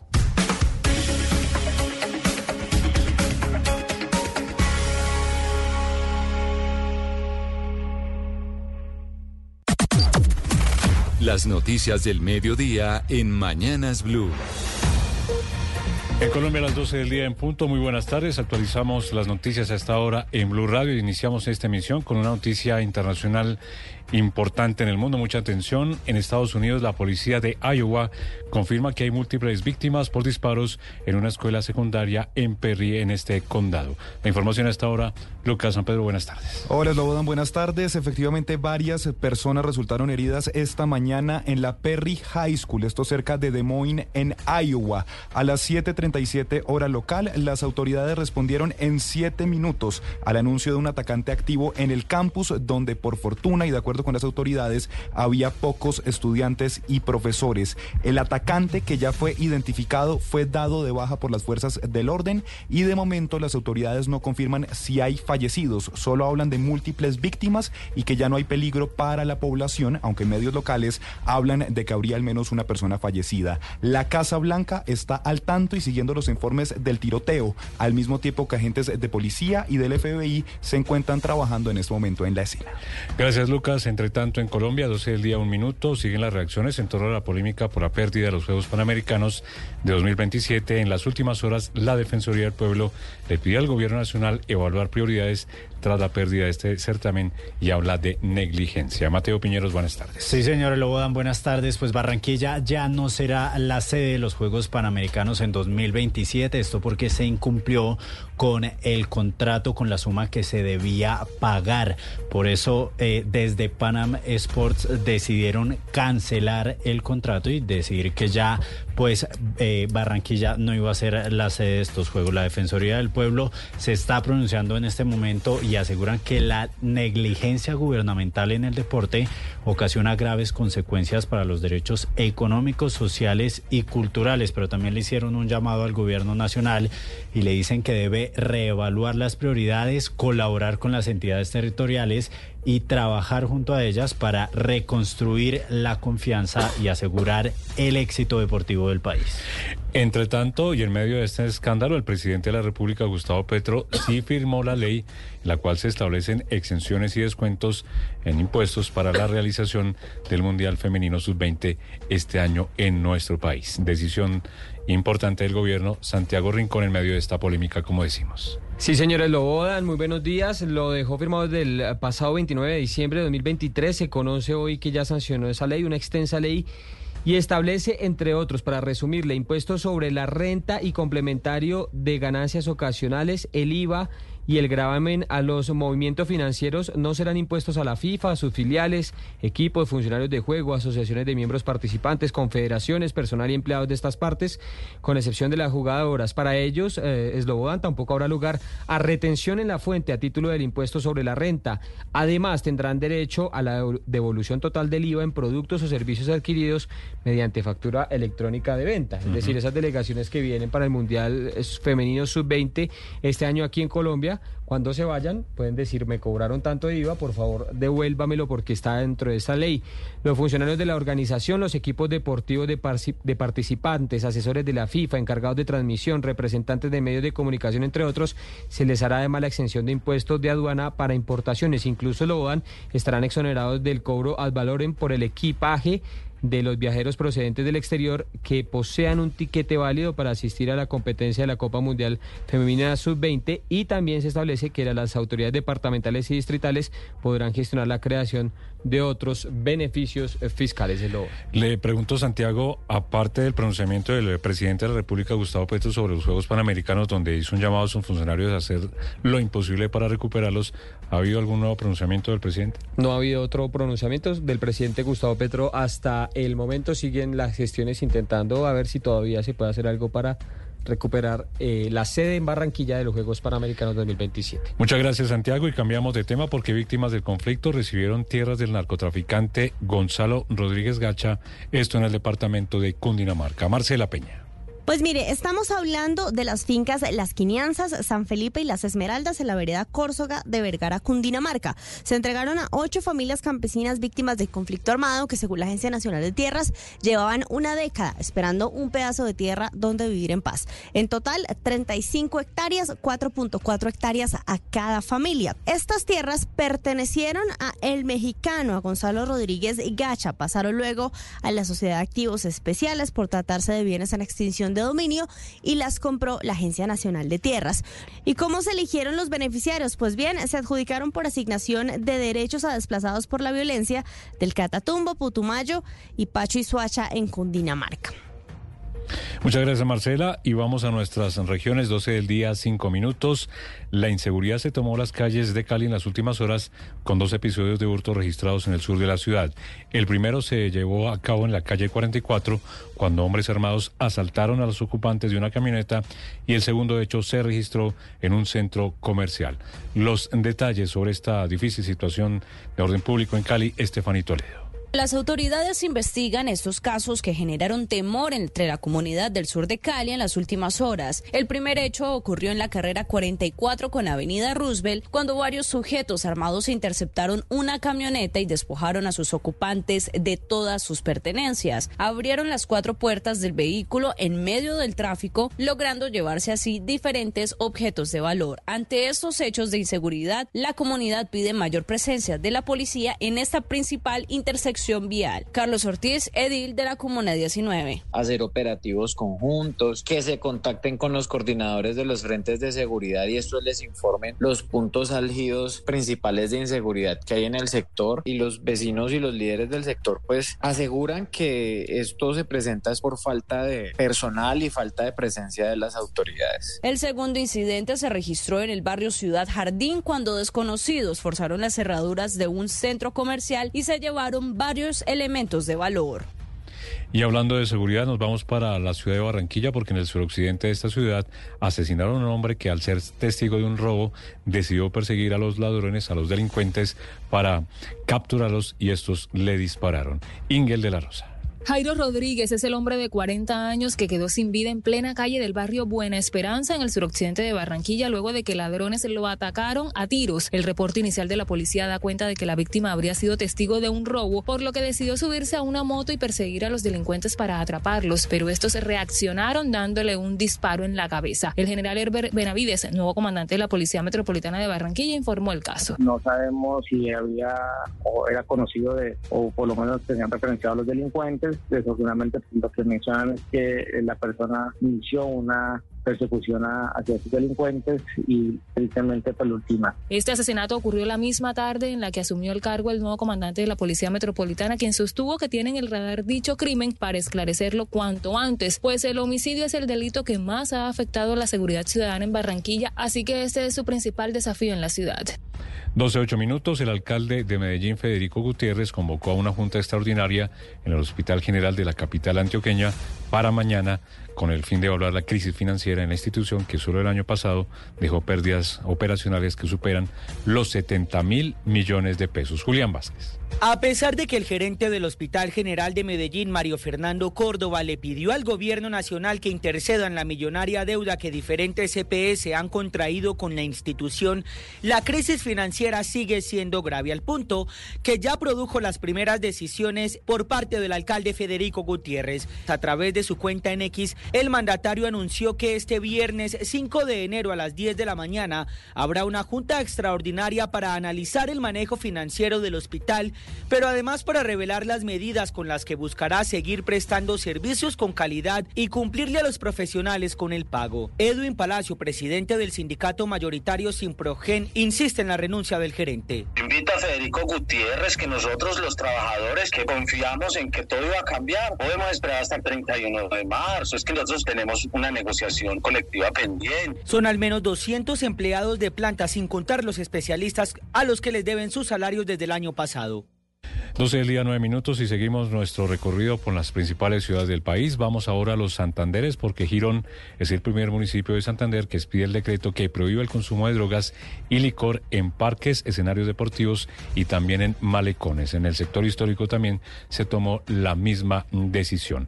Ampliación de esta noticia, Verónica Rincón. El decreto expedido por el alcalde de Girón Santander, Campo Elías Ramírez, prohíbe no solo el consumo de drogas y licor en un perímetro de 200 metros de centros educativos, parques, canchas deportivas y zonas verdes, sino también en el casco urbano de ese municipio, patrimonio de Colombia. Será la policía la encargada de sancionar y capturar a quienes incumplan la norma. Acá inicia el proceso de recuperar la seguridad en nuestros espacios. Cero consumo. Necesitamos recuperar la seguridad al comercio para que reviva una economía y se fortalezca en nuestro municipio. Aclara el decreto que si una persona porta drogas de uso personal o por tema médico no será sancionado, solo no podrá consumirlas en las zonas prohibidas. Y nos vamos ahora a la ciudad de Cartagena porque la ocupación hotelera en esta ciudad disminuyó un 3% durante el 2023, según las cifras de Cotelco. Diciembre estuvo por debajo de las expectativas del gremio hotelero allí en la ciudad de Cartagena. Dálida Orozco. Con un 70% frente a un 73% del 2022, Cartagena registró un descenso de tres puntos en la ocupación hotelera en lo corrido del año 2023, según cifras de Cotelco.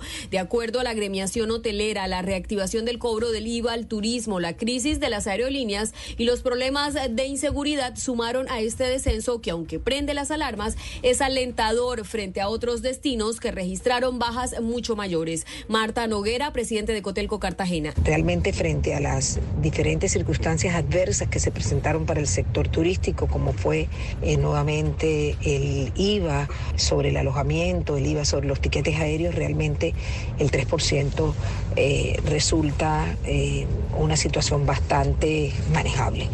La alta temporada de diciembre cerró con un 84% de ocupación respecto a un 94% del 2022, lo que por supuesto impactó en el balance general. Las expectativas para la hotelería formal están en las nuevas medidas del gobierno distrital.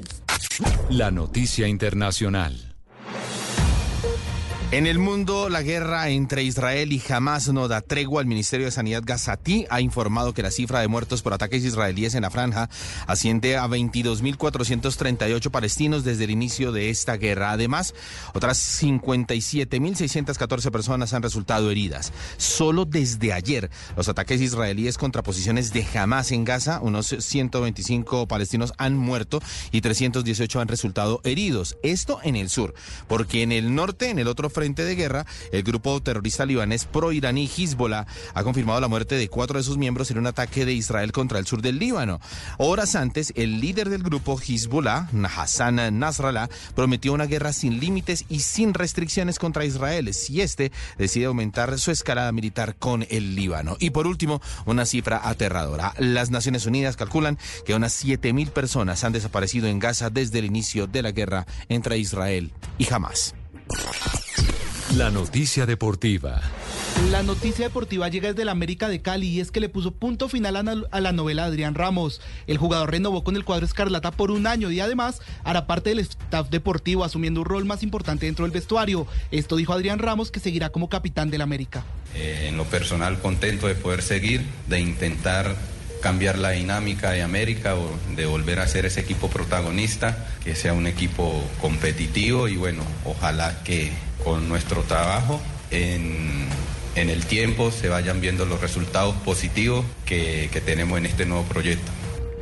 El rol del delantero como miembro del staff deportivo aún no está claro, al igual que él, Luis Paz también renovó por un año y era parte de ese staff, pero esto sí le, le pone punto final a, la novela que inició a finales del año pasado cuando Ramos se despidió del equipo en un mensaje en redes sociales. En la misma rueda de prensa se él mismo confirmó que tomó esta decisión por disgusto frente a algunos manejos del equipo, pero que todo esto cambió cuando en estos días recibió la llamada de Marcela Gómez, la nueva presidenta del equipo, quien lo convenció de renovar y que además le dijo que todo iba a cambiar.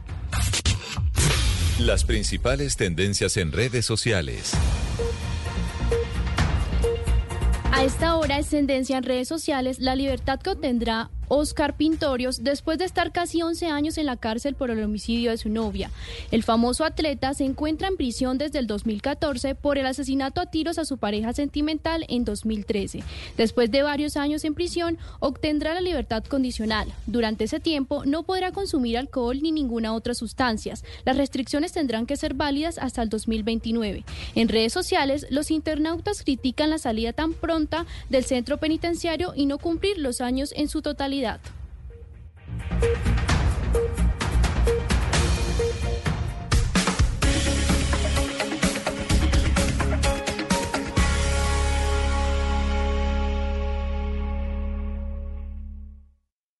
Llega el mediodía.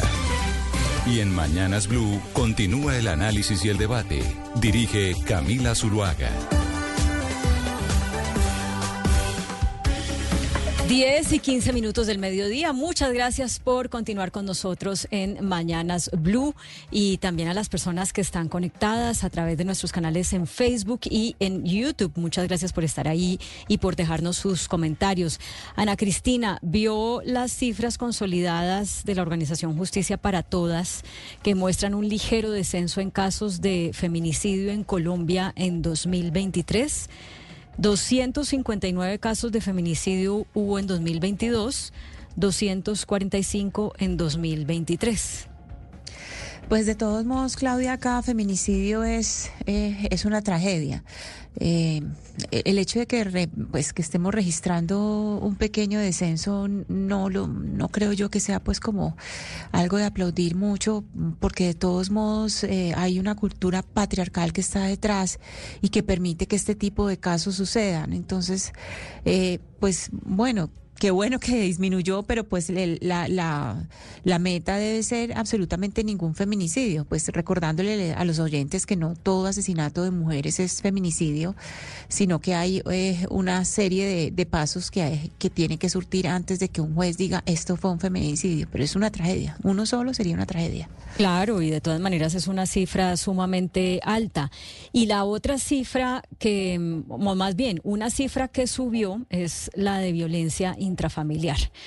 Y me explican en la Fiscalía General de la Nación que esto responde a que la Fiscalía ha hecho una, un trabajo como con una Fiscalía móvil y ha, abierto sedes de la Fiscalía eh, no solamente en las capitales, sino en otras, en otras regiones o en otros municipios más apartados y ha sorprendido a quienes están a cargo de los temas de género el desconocimiento que hay en lo que es violencia intrafamiliar ni las personas agredidas, ni las personas agresoras eh, identifican muchos casos que son violencia o muchas acciones que son violencia como violencia.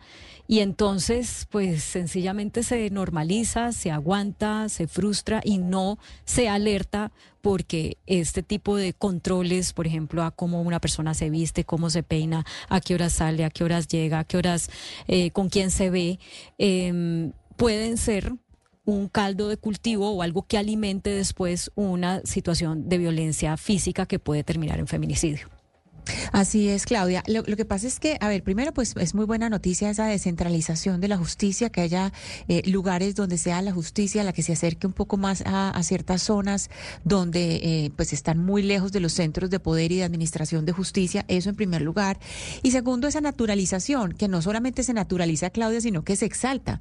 Fíjese, por, por, lo, por lo menos, pues digamos, en, en productos eh, culturales como son las novelas, las telenovelas, eh, distintas formas eh, de productos culturales que lo que hacen es exaltar eh, sentimientos como los celos, los celos y la posición, la posesión del hombre sobre la mujer. Y en esa medida lo que hacen es naturalizar una forma de violencia que es tremenda, que es creer que un hombre puede ser, porque eso es parte de la cultura patriarcal, que es creer que un hombre puede ser dueño de una mujer y que en esa medida pues celarla es porque la quiere mucho, no. Nadie tiene por qué celarlo a uno y, y, más encima, pues estos celos que, que eh, tantas veces pues vienen a culminar en los feminicidios. En el año 2022 hubo 90.291 personas víctimas de violencia intrafamiliar, de algún tipo de violencia intrafamiliar. En el año 2023 hubo 100.410 víctimas, o sea, es un aumento de alrededor del 10%.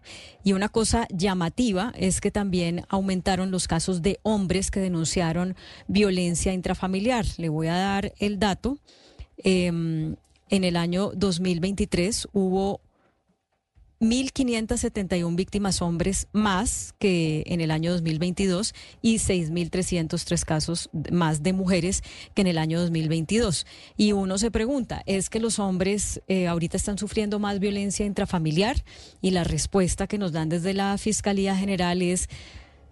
Puede ser, pero no necesariamente, porque lo que estamos viendo es que cuando un hombre es denunciado por violencia intrafamiliar por parte de una mujer, muchas veces la denuncia también por alguna razón, de manera que se, es, una, es una manera de, jugar el juego de la justicia para en, que en últimas haya también un cargo contra la persona que denuncia eh, y eventualmente una conciliación o, una, o un arreglo que no termine en una condena para el agresor. Sí, es otra forma, es otra forma de engañar a la justicia. Además, Claudia, hay que decir una cosa y es que el patriarcado, pues, o, o, este machismo también afecta a los hombres, porque muchas veces la violencia que se ejerce contra los hombres, ellos no la denuncian, pues porque les da pena porque les da pena, porque el, el, el que es macho eh, no se deja pegar de nadie, el que es macho no, y ahí, ahí también hay, hay que mirar eh, cuánto hay de, de, cómo el patriarcado afecta a los mismos hombres. Pero esta forma que usted eh, está mencionando y que lo, y que lo verifica la, la fiscalía es una forma de manipulación porque es eh, simplemente decir yo también la voy a involucrar a usted y, usted, y si yo voy a tener problemas, pues usted también. Usted también se mete como si fuera, eh, como si no fuera que esa violencia patriarcal y que se ejerce en las familias es porque hay una, una suerte de permiso cultural que se da a los hombres para poder ser eh, agresivos o posesivos con las mujeres. 12 y 21. Comenzamos el año hablando de, o, o, o algunas personas analizando que eh, medidas del gobierno nacional en las regiones donde no ganó las elecciones regionales tienen que ver con una especie de retaliación política justamente por no haber ganado las elecciones regionales. Y uno de los casos que se ha puesto para eso es el que tiene que ver con Antioquia y específicamente con la inversión en obras de infraestructura que requieren el presupuesto de la nación y que además pues ya están adjudicadas. Por eso Ana Cristina usted nos trae un invitado que es el secretario de Infraestructura encargado de la gerencia vial de Antioquia que nos da el panorama de qué es lo que puede pasar con las obras obras ya contratadas en el departamento por cuenta de esta falta de afinidad política entre la región y la nación.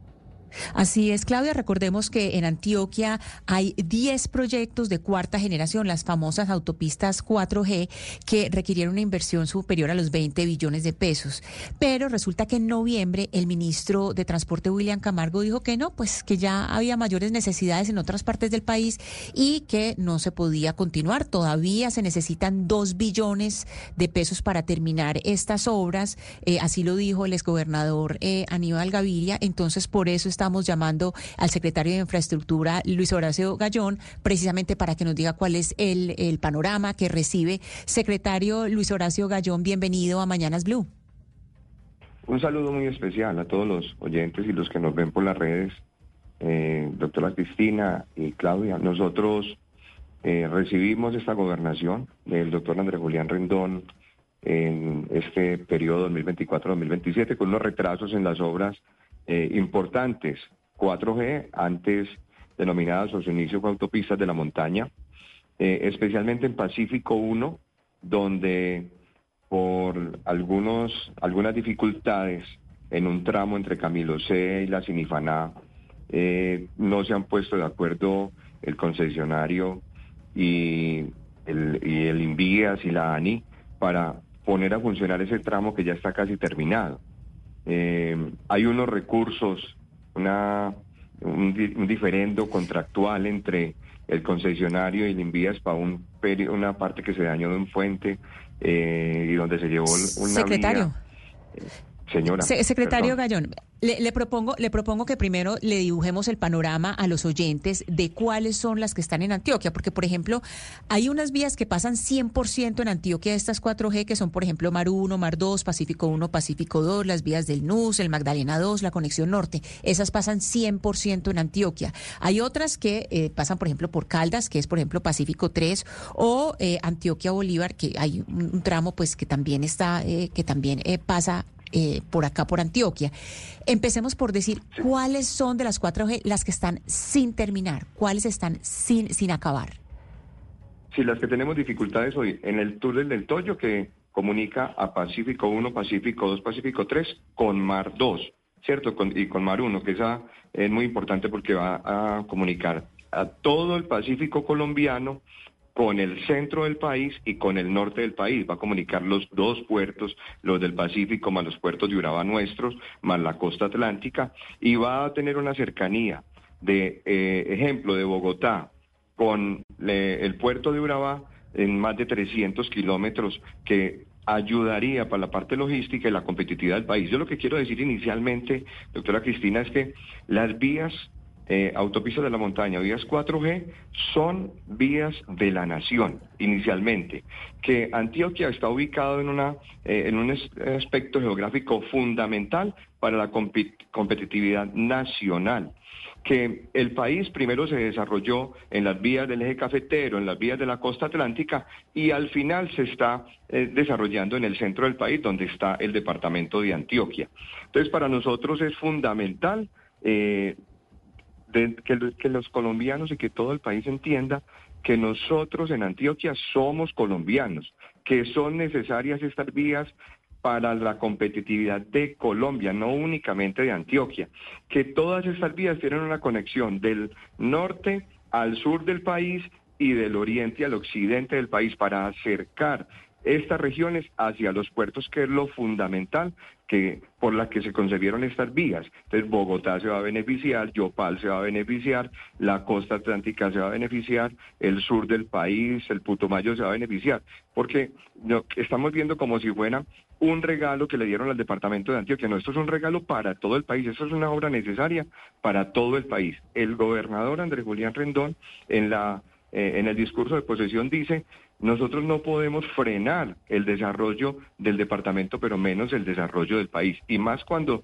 se han hecho unas inversiones tan grandes, tan importantes, ya por lo poquito que falta, un 10 o un 12% de las inversiones, lo vamos a frenar. Entonces él tampoco se cierra y le dice al, al presidente, presidente, Ayúdenos para que brindemos otras alternativas, modifiquemos la norma, permitamos que la gobernación de Antioquia participe en esas concesiones, porque hay que buscar unas fuentes alternas de financiación para que estas vías no queden como unos elefantes blancos, que nosotros no vamos por una vía importante de doble calzada, eh, a buen ritmo y enseguida nos encontremos con un broche donde se cierre, donde lo único que vamos a hacer es torpedear a, todo el tráfico del país. Eso es lo primero. Señor Gallón. es decirles Sí, perdón. Sí, sí, permítame, eh, porque claro, usted hace la advertencia eh, y esto se enmarca pues en la llegada de un nuevo gobierno que no tiene tanta afinidad política, afinidad política con el gobierno nacional. ¿Ustedes ya tienen algo en concreto para decir nos cerraron las puertas, nos cortaron el chorro, se acabó, se acortaron los lazos de comunicación o están hasta ahora haciendo la advertencia de que puede pasar porque porque ha sido, digamos, difícil eh, por lo menos hablar.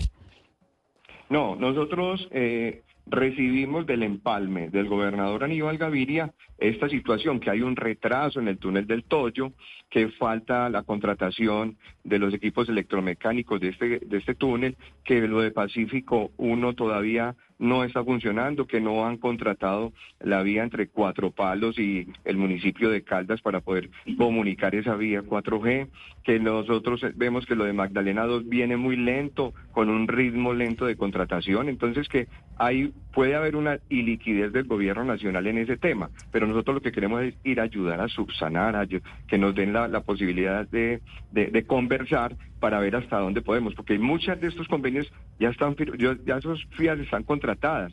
Eh, los broches que faltan nosotros podemos entrar a ayudar para que se construyan. Pero en, estamos en etapa de conversación. Esta semana ya hablamos con el Invías, ya hemos venido hablando con la ANI. Tenemos una próxima reunión eh, con la ayuda de Dios la próxima semana que estamos concretando para mirar con las agendas cuándo podemos hacerla, para ya esta administración que lleva tres días empezar a, a dialogar bien con el gobierno nacional.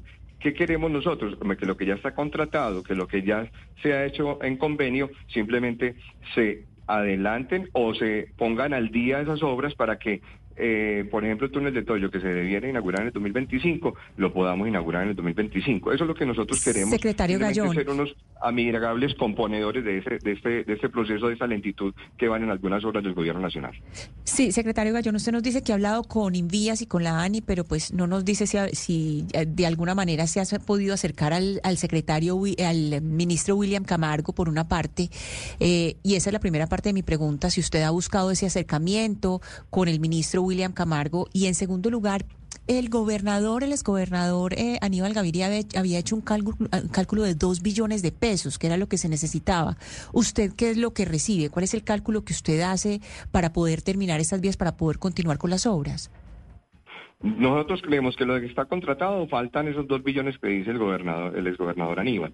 Pero, eh, por ejemplo, el broche que hay de Caldas a cuatro palos que no está contratado, ese es un broche que vale alrededor de 700, 800 mil millones. Nosotros creemos que son alrededor de 3 billones de pesos para complementar y tener eh, realmente todas las vías 4G, las autopistas de la montaña en eh, ejecución y además con posibilidades de inaugurarlas antes del 2026-2027. Entonces, ya con el director regional de Invías, ya él está haciendo el acercamiento. Hoy ya tuvimos un PMU para hablar de un tema del Tonusco con la ANI. Eh, yo creo que para esta semana ya salen fluidas todas las reuniones para uno tener en concreto qué es, lo, qué, es ¿Cómo va a ser el, relacionamiento entre el gobierno nacional y el gobierno departamental en todo este tema de estas obras de infraestructura? Pero lo claro es que el gobernador es un tipo respetuoso. Nosotros vamos a trabajar eh, con la institucionalidad. El gobierno nacional en este tema es nuestro gran aliado, nuestro gran socio. Nosotros somos colombianos. Nosotros colombianos, nosotros no, tenemos un país total diferente para nada. Nosotros somos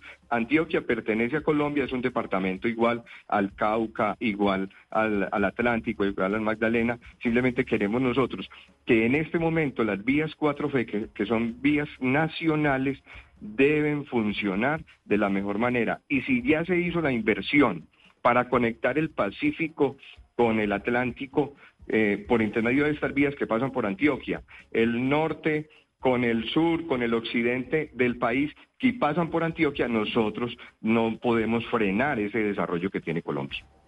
Señor Luis Horacio Gallón, secretario de Infraestructura y encargado de la Gerencia Vial de Antioquia, muchas gracias por atendernos y pues ojalá todo esto se desenrede para bien de los antioqueños, pero también de Colombia, como usted ha explicado. Que tenga un feliz resto de día. Un saludo especial, muchas gracias.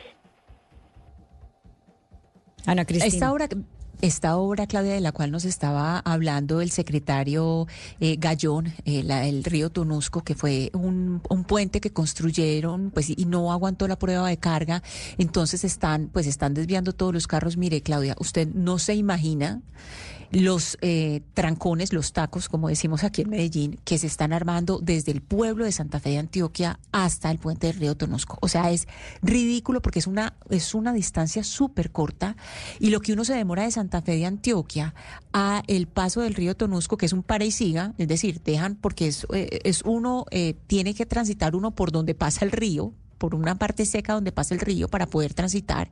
Es un pare y siga donde usted en una distancia que es de 10 kilómetros, 10, 12 kilómetros, usted se puede tomar hora y media para poder llegar al pare y siga. Es decir, casi el doble de lo que se toma en llegar después a Medellín. Entonces hay una serie de obras que son tramos chiquitos o que son puentes que uno dice son cosas chiquitas, pero que el daño que hacen es impresionante, la falta que hacen. Y como bien dijo el secretario de Infraestructura, el doctor Gallón, pues estas son obras que lo que hacen es conectar Colombia, no es solamente Antioquia la afectada.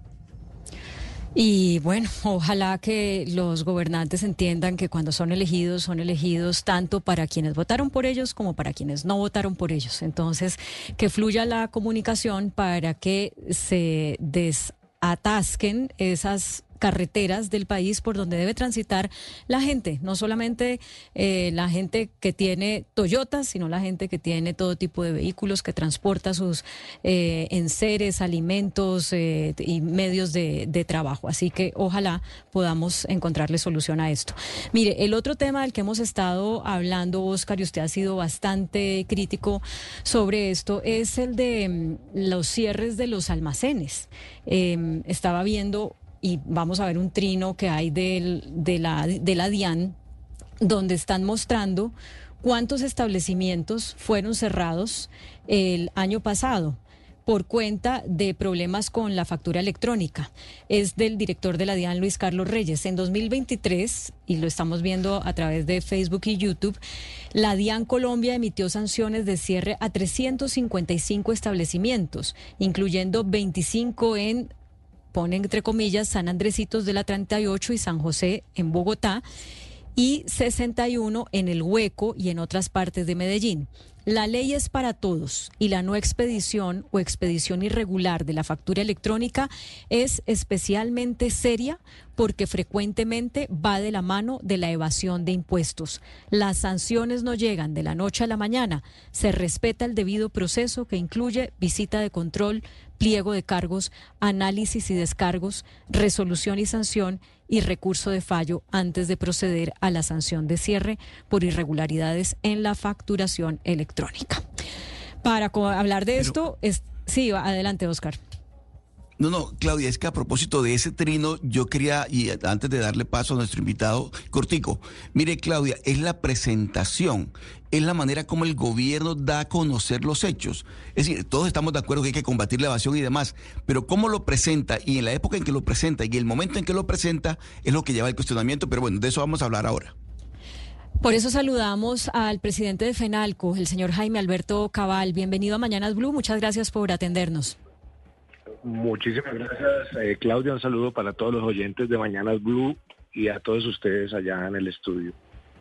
Pues no sé si esto que dice el director de la DIAN, los trinos que acabo de leer, el hilo que acabo de leer, para ustedes como comerciantes, em, pues se justifica o justifica los cierres que se han hecho, sobre todo que hemos hablado tanto en los últimos días del año, el éxito de Unicentro eh, cuando la gente estaba yendo a comprar la cena de Navidad o algunos regalos, eh, una tienda olímpica, creo que en el portal de la 80, entre otras. ¿Para ustedes tienen justificación estos cierres y esta explicación es satisfactoria? Bueno, Claudia, ahí lo que pasa es que hay que distinguir entre dos cosas. Eh, una es eh, la situación con la facturación electrónica y otra es la forma eh, como de manera confundida se quiere orientar a, a, la opinión pública que es un problema de pago de impuestos. Todos los establecimientos comerciales legales eh, y por supuesto las grandes superficies de almacenes de cadena que han sufrido estos cierres, como el caso de Jumbo, como el caso del Éxito, como el caso de Olímpica, cumplen eh, perfectamente con la disposición de la ley de lo, del pago de los impuestos. No se puede colocar, como hace el señor presidente, de que paguen los impuestos como si fuera un problema de impuestos. Lo que es un problema de un tecnicismo que se está haciendo por la incorporación de todas las facturaciones electrónicas en todas las cajas de los supermercados, pero eso no quiere decir que no se esté cumpliendo con el requerimiento o con la ley. Se está cumpliendo en las demás cajas y en la medida que se van incorporando las nuevas, pues se está cumpliendo, porque el tiempo ha sido muy corto para hacer esto. Entonces creemos que es una medida desproporcionada, es una medida que está extralimitando las funciones de los funcionarios de la DIAN y que de alguna manera está confundiendo la opinión pública y está de cierta forma es perjudicando a la gente que estaba yendo a comprar en estos almacenes. O sea que nosotros no compartimos el trino del señor presidente de que es un tema de pago de impuestos. Es absolutamente falso. Y segundo, creemos que es un tecnicismo que se está exagerando. La DIAN en este momento tiene problemas técnicos en su plataforma de importaciones que no ha sido capaz de solucionar en los últimos dos meses y que le ha causado millonarias pérdidas a todos los empresarios importadores. Entonces, uno no entiende. La verdad que creemos que son medidas desproporcionadas cuando adentro de la casa existen problemas técnicos peores que los que están sufriendo los almacenes de cadena. ¿Y ustedes han propuesto algo para tratar de pues evitar eh, que esta sanción extrema o última eh, para poder resolver esos tecnicismos? Pues es que se viene trabajando de, la mano de la DIAN desde hace prácticamente tres años. Hay un comité de facturación electrónica al interior de FENALCO que lleva cerca de tres años, que está resolviendo con los funcionarios de la DIAN par y paso todas las dificultades técnicas que se puedan ir presentando. Pero como digo, el tiempo que dispuso la ley fue un tiempo demasiado corto y por obvias razones pues ha habido algunos problemas que no merecen ser sellados los establecimientos por tres días, causándole problema no solamente al comercio, sino a sus clientes. ¿Qué, ¿Qué, mm, responsabilidad, si es que se puede usar esa palabra, les cabe a los clientes? Les pregunto, le pregunto esto porque hace unos días una persona me decía que en fin de año las filas en las cajas registradoras de varios almacenes eran enormes y que tenían que ver con que había gente que no quería dar sus datos para la facturación electrónica. ¿Esto es parte de lo que aún se tiene que resolver o no tiene nada que ver con el problema? No, por supuesto que eh, está pegándole a la pepa del problema. El problema es que la gente no quiere dar sus datos. Y obviamente si no da sus datos, pues no se puede en el momento de la caja, el momento de hacer la factura no se puede expedir. Y por eso tiene que ir al servicio al cliente, atención al cliente, a que les pidan la factura electrónica o mandársela por correo. Entonces, la verdad que es un tecnicismo que no amerita pues armar lo que armado la DIAN en este momento sellando establecimientos. Cuando vuelvo y digo a su interior, tiene unos problemas técnicos en la plataforma que está causándole gravísimos problemas a los empresarios del país que están importando. Bueno, y entonces, ¿cómo se soluciona esto? Porque si uno se atiene a lo que, al trino del director de la DIAN, pues él tiene unos argumentos que indican que sienten que tienen la razón y, y no hay una propuesta distinta a que ustedes cumplan la norma como está establecida. No, claro, es que la norma está cumpliendo. Vuelvo y digo que es un problema de implementación paulatina y es un problema de que los clientes no quieren dar los datos. Entonces, pues eso toma un tiempo, pero no como para tomar las sanciones que se han tomado en los últimos días. Bueno, pues estaremos atentos porque cada vez eh, pues recibimos más noticias de esto y sobre todo pues cobra mayor notoriedad porque los almacenes cerrados son almacenes eh, muy eh, emblemáticos y sobre todo muy concurridos. Entonces, señor Jaime Alberto Cabal, muchísimas gracias por acompañarnos y ojalá esto se solucione pronto. Bueno, ojalá así sea, Claudia. Muchísimas gracias. Claudia, permítame un segundo y yo quisiera preguntarle al doctor Cabal antes de que se retire, doctor Cabal, en este sentido. Es decir, el daño reputacional que causa una medida de esta cuando la presentación que se hace es de una presunta o supuesta evasión y no de que está fallando un, afinar un tecnicismo, ¿cómo se puede corregir? Es decir, ustedes ya han hablado directamente con el director de la DIAN para que este daño que se está causando a una marca, a una reputación, se, se, se, se le ponga un, un pare o todavía no ha sido posible esa conversación?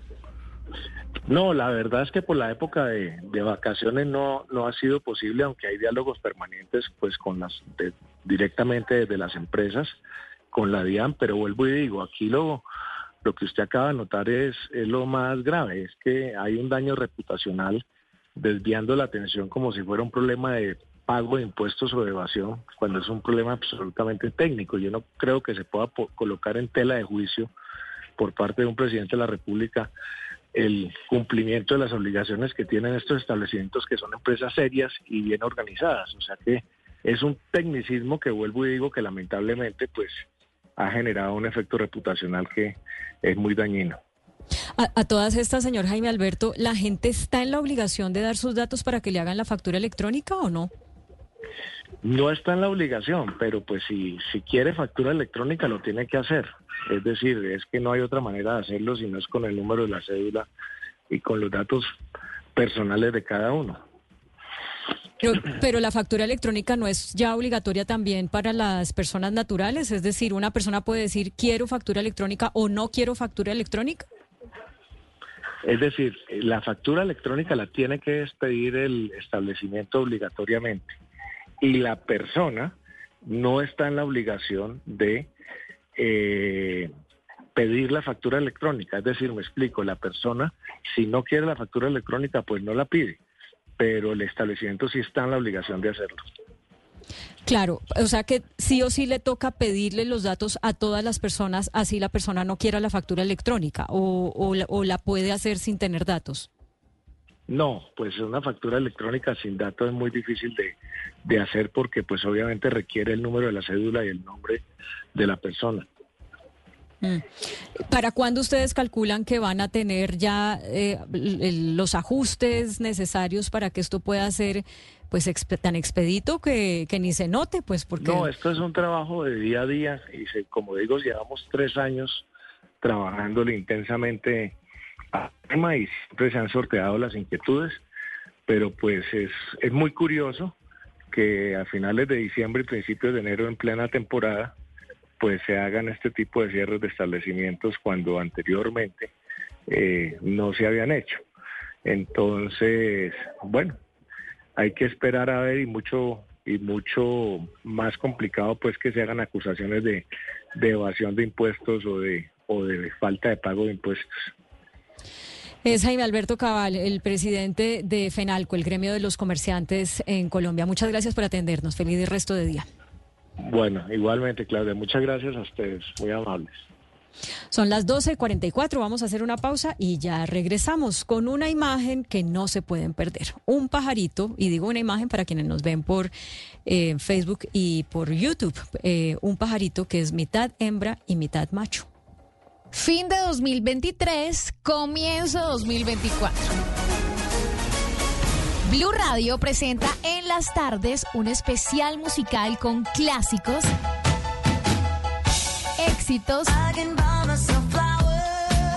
e historias con la compañía del gato. La hora del gato. En esta temporada de vacaciones de 4 a 7 pm.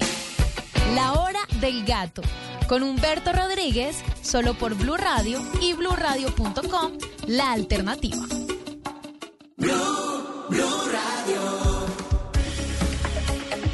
Bueno, vamos a poner bastante atención porque hay que oír esto para empezar a entender de qué se trata la noticia que sucedió en Colombia. Escuchemos.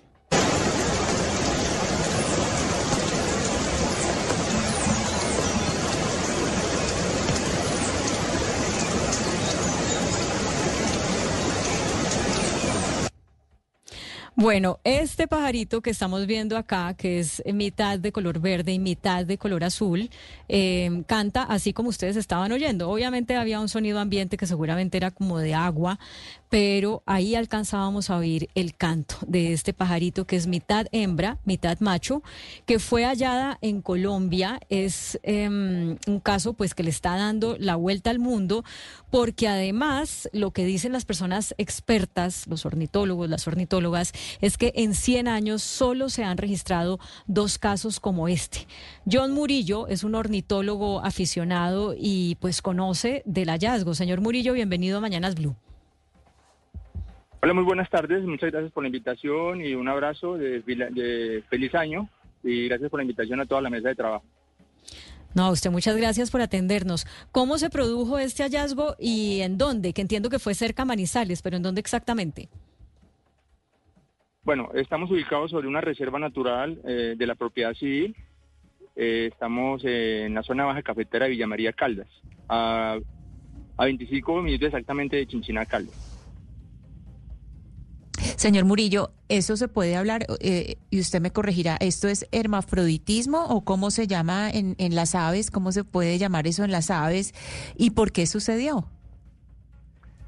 Bueno, pues digamos que eh, en el principio cuando uno empieza a observar este tipo de, individuos, eh, siempre se extraña porque no, no es muy usual observarlo, ¿cierto? Es, no es fácil ver este tipo de individuos y mucho menos que entren a un sitio que se está ubicando, que es para que las aves lleguen y puedan tomar fotografías, lo que nosotros llamamos comúnmente un comedero para aves, ¿cierto?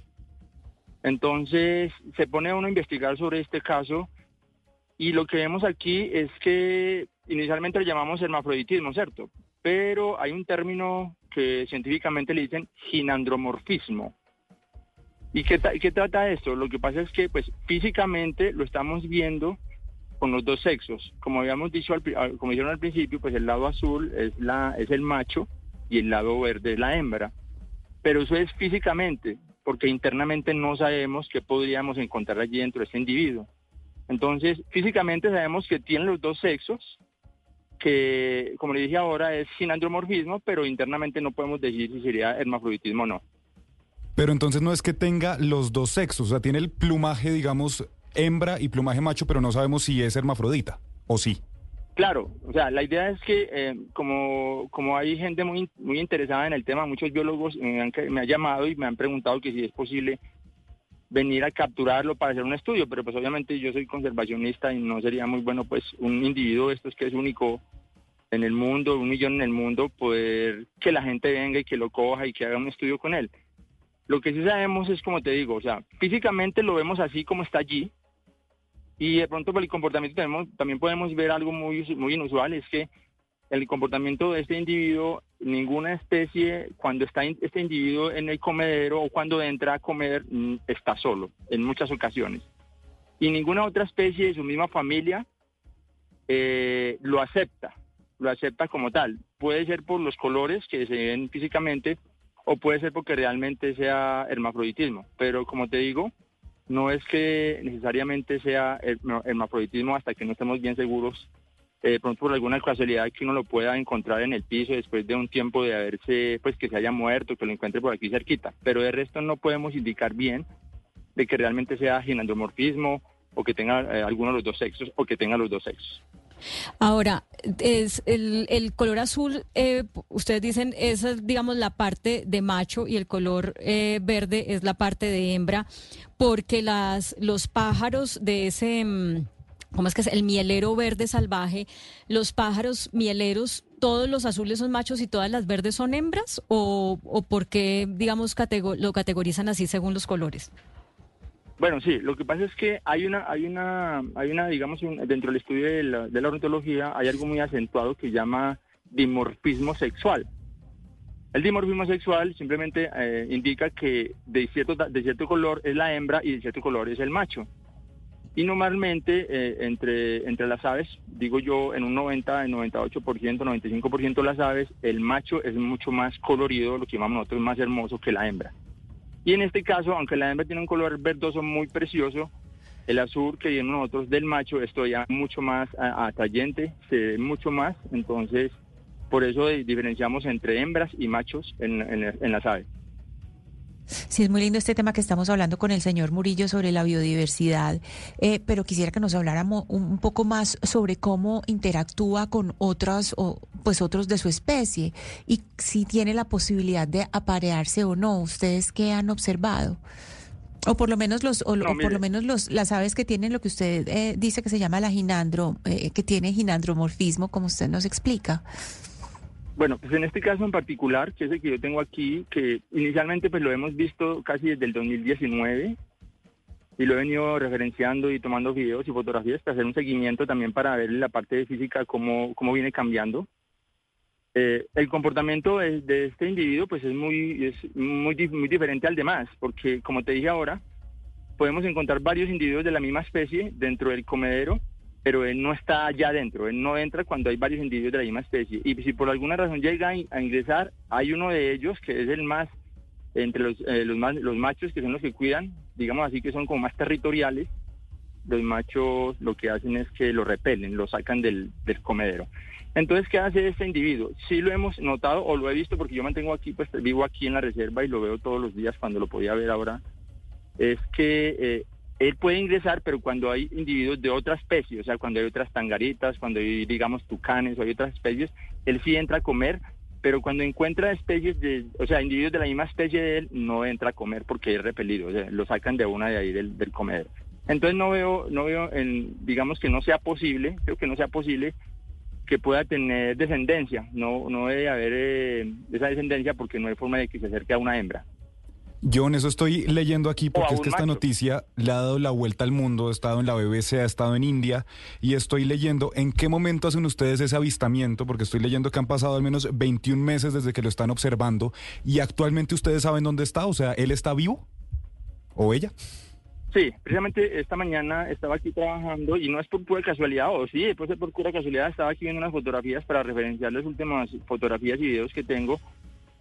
Y la última que tengo, fotografía y video, es de noviembre 18 de, del 23, ¿cierto?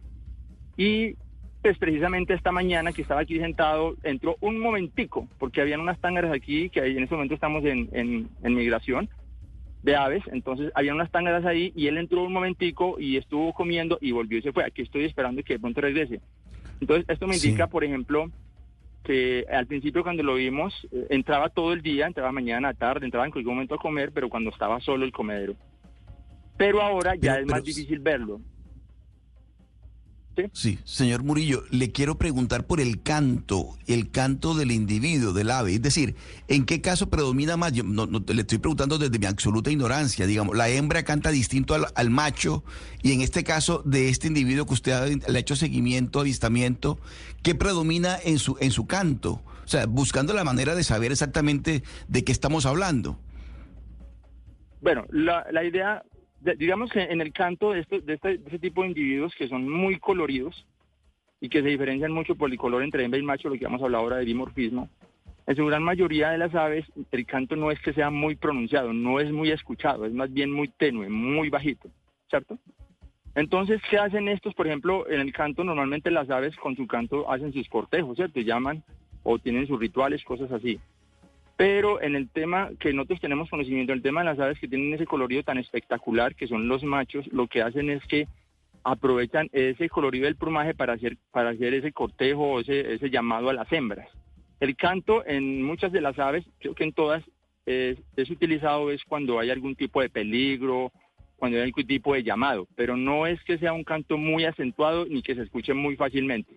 Entre otras cosas, pues porque aquí dentro de este sitio donde estamos ubicados en este momento, entran aproximadamente hasta el momento han entrado más de 47 especies de aves, entonces son muchas las aves que se escuchan alrededor y es muy inconfundible, eh, perdón, se confunde mucho por el canto tan tenue que tiene este mielero. Señor Murillo, esto se ha vuelto noticia porque eh, este individuo lo observó un zoólogo de la Universidad de Otago en Nueva Zelanda, el señor em, Hamish Spencer y en las declaraciones que él dio a medios dijo que logró observarlo pues porque usted le dio indicaciones de le contó que existía y el señor pues no sé con me imagino haciendo uso de paciencia eh, logró verlo. ¿Por qué no habíamos tenido noticia de esto antes? ¿O, ¿O, usted lo había comunicado, digamos, autoridades en Colombia y no habían prestado atención? ¿O qué pasó? Qué, buena pregunta, me parece muy buena pregunta. Bueno, eh, primero que todo, pues eh, digamos que es un, es, un, es, una, un gran privilegio poder observar un tipo de, de individuo de estos, de ave de estas, porque como lo hemos venido diciendo, es único en el mundo, es uno en un millón. Eh, digamos que desafortunadamente por los medios, yo no, sea, no soy una persona que maneje mucho los medios hoy en día y que hace mucha falta realmente. Y por otra parte, sí, tengo muchos, muchos eh, compañeros que han tenido la posibilidad y que han venido a, estar aquí y lo han podido observar, y no solamente compañeros de aquí, de la zona cafetera de, Caldas, de Pereira, sino que muchos extranjeros también tuvieron la posibilidad de observarlos. Estuve muy afortunado, o muy afortunado el doctor eh, Spencer, el profesor Spencer, pues que lo pudo observar, porque en esa época cuando él vino, el individuo estaba frecuentando muy, muy fácilmente al comedero, entonces yo le indiqué que por favor se, tuviera un poquito de paciencia y eh, lo podía fotografiar y así tuvo la suerte. Y la otra cosa es que desafortunadamente pues para nosotros aquí en Colombia, eh, aunque hay mucha gente que está entusiasmada, hay mucha gente, biólogos sobre todo, que quieren hacer estudios y trabajar sobre este, este tema pues tan espectacular y estos nuevos individuos, no hay mucho apoyo que se diga pues como para hacer esta clase de, trabajos. Lo que uno hace aquí, en este caso nosotros hacemos es pura ciencia ciudadana, que es lo que hace es hacerle seguimiento a este tipo de individuos o de especies, de familias también, que están en vía de extinción o que son muy difíciles de ver, para hacer un seguimiento y hacer un estudio completo de cómo es el comportamiento y cómo es la vida, cómo se aparean y todo este sitio, pues toda esta forma de vida de estos individuos. Pero en el caso, por ejemplo, mío, yo estoy, yo soy eh, vinculado a la Sociedad Caldense de Ornitología, donde hay biólogos que están muy entusiasmados y que con ellos llevo un registro, con ellos hemos hecho un trabajo importante, aunque no lo hemos, se ha publicado, pero con ellos se ha hecho un trabajo donde ellos llevan un registro de fotografías y videos cada momento. Pues señor Murillo, señor Murillo, qué belleza que tengamos nosotros en Colombia em, este individuo. Em, ojalá que sea objeto de más investigación, por supuesto conservándolo sin tocarle una pluma, porque, porque qué, qué lindo, qué lindo es. Y la próxima vez que usted haga un avistamiento así que le llame mucho la atención, pues ahorita ya conoce medios, ya nos conoce a nosotros, entonces nos cuenta de primeros, ¿le parece? aquí creo que, o sea, es, muy válido y es muy importante el hecho de que hayamos encontrado, que hayamos podido ver este individuo pues, de mielero.